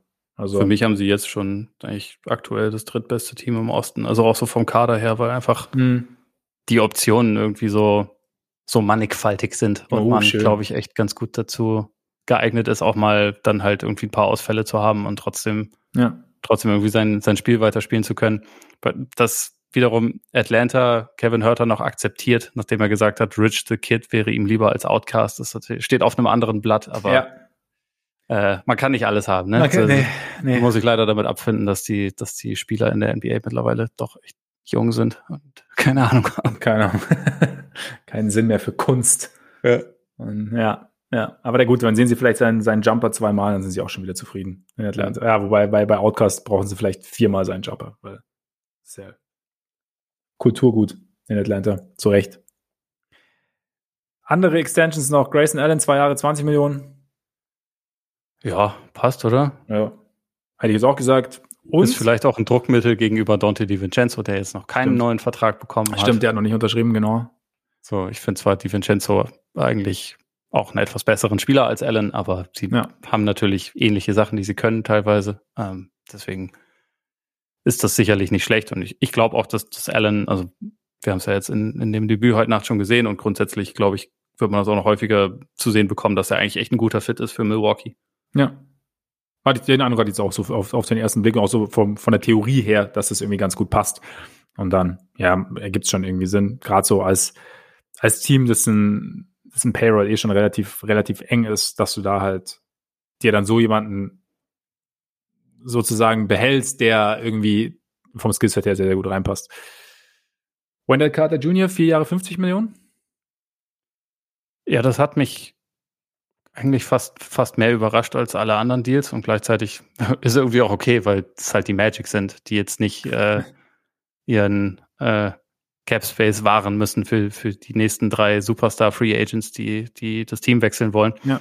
Und also, ich meine, du hast Carter wesentlich mehr in der NBA spielen sehen als ich, aber Potenzial hat er grundsätzlich schon. Ähm, Magic haben halt nach wie vor und also eigentlich auch fast schon traditionell ein absolutes Überangebot an Big Men, aber ja. Carter kann ja, selbst wenn das vielleicht nicht perfekt für ihn ist, aber er kann theoretisch auf der 4 und 5 spielen. Also es muss jetzt nicht heißen, dass man deswegen äh, Mobamba nicht behalten kann, falls der eine gute Saison spielt. Da war ja in der Preseason irgendwie einer der, der Gewinner sozusagen. Ist, glaube ich, halt irgendwie so eine, so eine Wette auf die Zukunft. F äh, vier Jahre ist dann halt trotzdem erstmal schon mal eine Ansage, aber bei so einem jungen Spieler, weiß ich nicht, ist okay, oder? Was meinst du?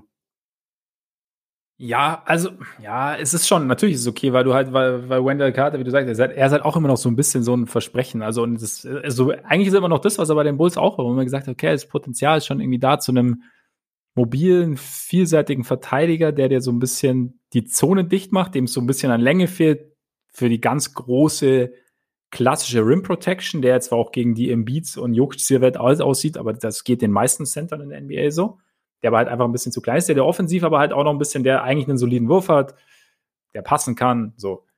Aber es ist halt nie so ganz, es ist halt nie so ganz zusammengekommen in Chicago und ich muss jetzt gestehen, ich habe ihn seit er jetzt in Orlando spielt nicht mehr so wahnsinnig oft gesehen. Aber was ich jetzt auch gelesen habe, so danach quasi, also es ist halt immer noch nicht ganz klar, was er für ein Spieler ist. Und dann, ja, kannst du natürlich irgendwie als Magic schon sagen, wir, wir probieren es irgendwie gerade so, weil ja auch, du hast ihn ja auch bekommen sozusagen als Teil dieses, dieses Vucevic-Trades. Und dann möchtest du ihn dir natürlich, möchtest du ihn natürlich halten. Also für mich, ich finde es jetzt zum Beispiel jetzt aus Bulls ganz interessant, dass du jetzt, wenn du sagst, hätte ich jetzt aus, aus Bulls das zahlen wollen, da bin ich mir unsicher. Finde ich zum Beispiel, ich finde es gar nicht schlecht, dann halt vier Jahre 37 Millionen für Caruso zu haben. Also auch wenn es jetzt natürlich nicht ent unbedingt entweder oder ist, ja. Aber ja, die Frage wäre vielleicht mit dem Team, was die Bulls jetzt haben, plus ja. Wendell Carter oder mit dem Team, was sie hatten, bevor sie den Fuji Main Trade gemacht haben, durch den sie Carter ja abgegeben haben. Das wäre da, dafür natürlich die entscheidende Frage. Genau, und ich glaube, der, der theoretische Wendell Carter pass, würde gar nicht so schlecht in dieses Team jetzt passen, einfach weil er halt noch so, so eine gewisse Defensive, ein bisschen mehr Defensive oder theoretisch mehr Defensive bringt als äh, Vucevic. Aber es ist halt, er hat es halt dann, ich habe es jetzt, oder man hat es in Chicago zu selten gesehen, als dass man jetzt sagen könnte, man könnte sich darauf verlassen. Und bei, bei Vucevic weißt du eher, was du bekommst, als bei Carter. Und das ist, glaube ich, immer noch so ein, ähm, so, ein, so ein Faktor. Aber er ist halt noch so jung und man, es ist bei ihm halt auch, es gibt ja auch Erklärungsansätze. Also man hat halt versucht, ihn halt, also unter dem, meinem Frisurenpartner in eine Rolle zu zwängen, die halt nicht seine Rolle ist, sozusagen, auch offensiv. Und das halt zu einer Zeit, in der halt so ein, sein, er als Spieler anscheinend noch so ein bisschen fragil war auch irgendwo. dann kamen die Verletzungen dazu und er, er hatte dann, also so kam es mir vor, so ein bisschen sein, seine Selbstverständlichkeit auf dem, auf dem Court irgendwie verloren. Und die jetzt wiederzufinden, also, weil er sah am Anfang, als er in die Liga kam, sah er relativ früh schon relativ gut aus. Und er hat aber mhm. ist halt nie über diesen Status hinausgekommen oder halt, er konnte nie, hat da nie Konstanz reinbekommen. Und da jetzt bin ich mal gespannt, ob das jetzt in Orlando passiert. Wenn es passiert, dann, dann ist das natürlich, dann passt der Deal. Auch wie gesagt, ist halt die Frage, wie, wie die Big Man-Rotation der Magic so aussieht. Aber das ist ja so ein bisschen, das ist so ein bisschen Magic Culture. Genau, Magic Culture passt auch, ja. dass der, dass der Deal frontloaded ist, so dass ja. man ihn super traden kann. Irgendwann. Ja, stimmt, auch ganz wichtig, auch ganz wichtig, ja. Genau, sonst habe ich noch irgendwas vergessen, übersehen. Die Waschzauberer haben für 40 Millionen über drei Jahre ah. mit Daniel Gafford verlängert. noch so eine Bulls-Legende. Noch so eine Bulls-Legende, absolute Bulls-Legende. Ja, Daniel Gafford. Daniel, das war schon, der war schon, der war schon gut letztes Jahr dann, ne? Ja, also, in Washington war er brutal. Ja. Also halt auch ja. irgendwie relativ viel, glaube also offensiv hing schon damit zusammen, dass, dass Westbrook ihn relativ viel gefüttert hat. Äh, ja. Äh, der ist jetzt natürlich nicht mehr da, aber mal gucken. Also äh, das, äh, nachdem er vorher ja eigentlich wirklich fast ein anonymer Big Man war, hat ihm dieser echt sehr kurze Stretch dann zu einem sehr guten Vertrag verholfen. Mal gucken, ob er es jetzt, ob er es rechtfertigen kann. Ich bin gespannt, aber ich meine, auch da wieder Preseason, aber es, es lässt sich ja solide an bis jetzt. Also von daher, und, und ja, er hat auch, er hat wie so dieses Potenzial, das er hatte, das ist irgendwie so in Washington explodiert. Also in Chicago hat man es immer wieder aufblitzen sehen. So Rollman und, und, und, und Hustle Plays und, und, und Athletik, athletischer Big. Und in Washington hat es irgendwie so mäßig gut funktioniert. Also von daher, Props an äh, Daniel Gafford. Absolut. Dann, äh, das ist jetzt kein, kein Rookie oder irgendwas, aber die Pacers haben Ah, Malcolm Brockton richtig, noch ja. einen Zweijahresvertrag über 45 Millionen gegeben, der eigentlich vor allem deshalb signifikant ist, weil man ihn deswegen nicht in der Saison traden kann. So ist es. Und das wiederum könnte sich auswirken auf eventuelle Ben Simmons Verhandlungen zwischen ja. den Pacers und den Sixers. Ja, deswegen, also weil so für den, für den Hintergrund, er wurde angeblich angeboten für Simmons. hat offenbar nicht geklappt. Ähm, Hättest du es gemacht? Jetzt, äh, aus Sicht welches Teams jetzt? Äh, der Sixers.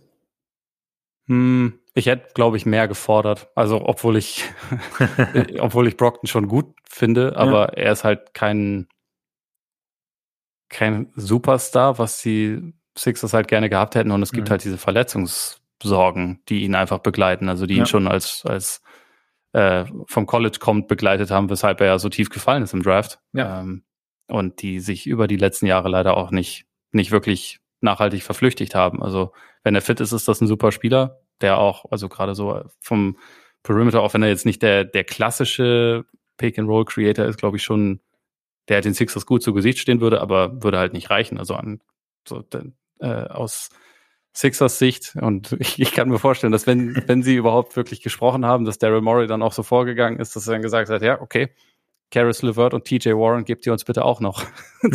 Wahrscheinlich, ja. Dann können wir mal drüber reden. Ja. Stimmt. Und dann haben die Pacers aufgelegt. Ja. Ja, nee, aber stimmt. Also, aber dann, im Endeffekt alles andere, was jetzt die Pacers jetzt bieten könnten, weiß ich nicht, ob die, ob das jetzt die Sixers so, ob das für die Sixers irgendwie als, als Ausgangspunkt reicht. Also TJ Warren, klar, wäre theoretisch natürlich schon sehr interessant, nur ist der halt immer noch verletzt, man weiß nicht, wann er zurückkommt. Ja. Ähm, Caris LeVert. Seit der Bubble nicht mehr gespielt. Seit der Bubble nicht mehr gespielt, genau. Also von daher eigentlich irgendwo könnte ich mir vorstellen, dass die Pacers damit irgendwie raus sind. Oder? Weiß ich? Ja, vermutlich. Also gibt natürlich immer die, die Möglichkeit, irgendwie äh, zwei, drei, vier Team-Trades zu machen. Ja, und ja. eigentlich haben sie ja immer noch einige Kandidaten, wo man jetzt, wo es jetzt nicht schockierend wäre, wenn sich da mal was tut. Also namentlich vor allem die beiden Bigs, aber auch, aber auch selbst bei Levert gab es ja diesen Sommer schon wieder Gerüchte, obwohl sie ihn erst letzte Saison geholt haben. Ich, ich bin mir bei den Pacers einfach grundsätzlich nicht sicher. Ich muss auch gestehen, das ist eines der Teams in der Liga, für die ich am wenigsten Gefühl habe. Mhm. Ähm, auch weil ich nicht genau weiß, wie der Plan von Rick Carlisle jetzt ist. Eben. Aber Brockton ist jetzt erstmal raus aus der Nummer. Genau, genau. Und damit warten wir einfach mal ab, was da noch so passiert. Ob Ben Simmons vielleicht wenigstens mal. Ich meine, das Ding, ich kann aus Ben Simmons sich schon verstehen, dass er keine Defensiv-Throws macht. Weil, wenn er was verbessern muss, dann ist seine Offense. Also, da ist was dran. Das, das, das kann er ja schon ganz eben, gut. Eben. Also, es ist eigentlich, eigentlich liegt der Fehler bei Doc Rivers, der das nicht erkannt hat.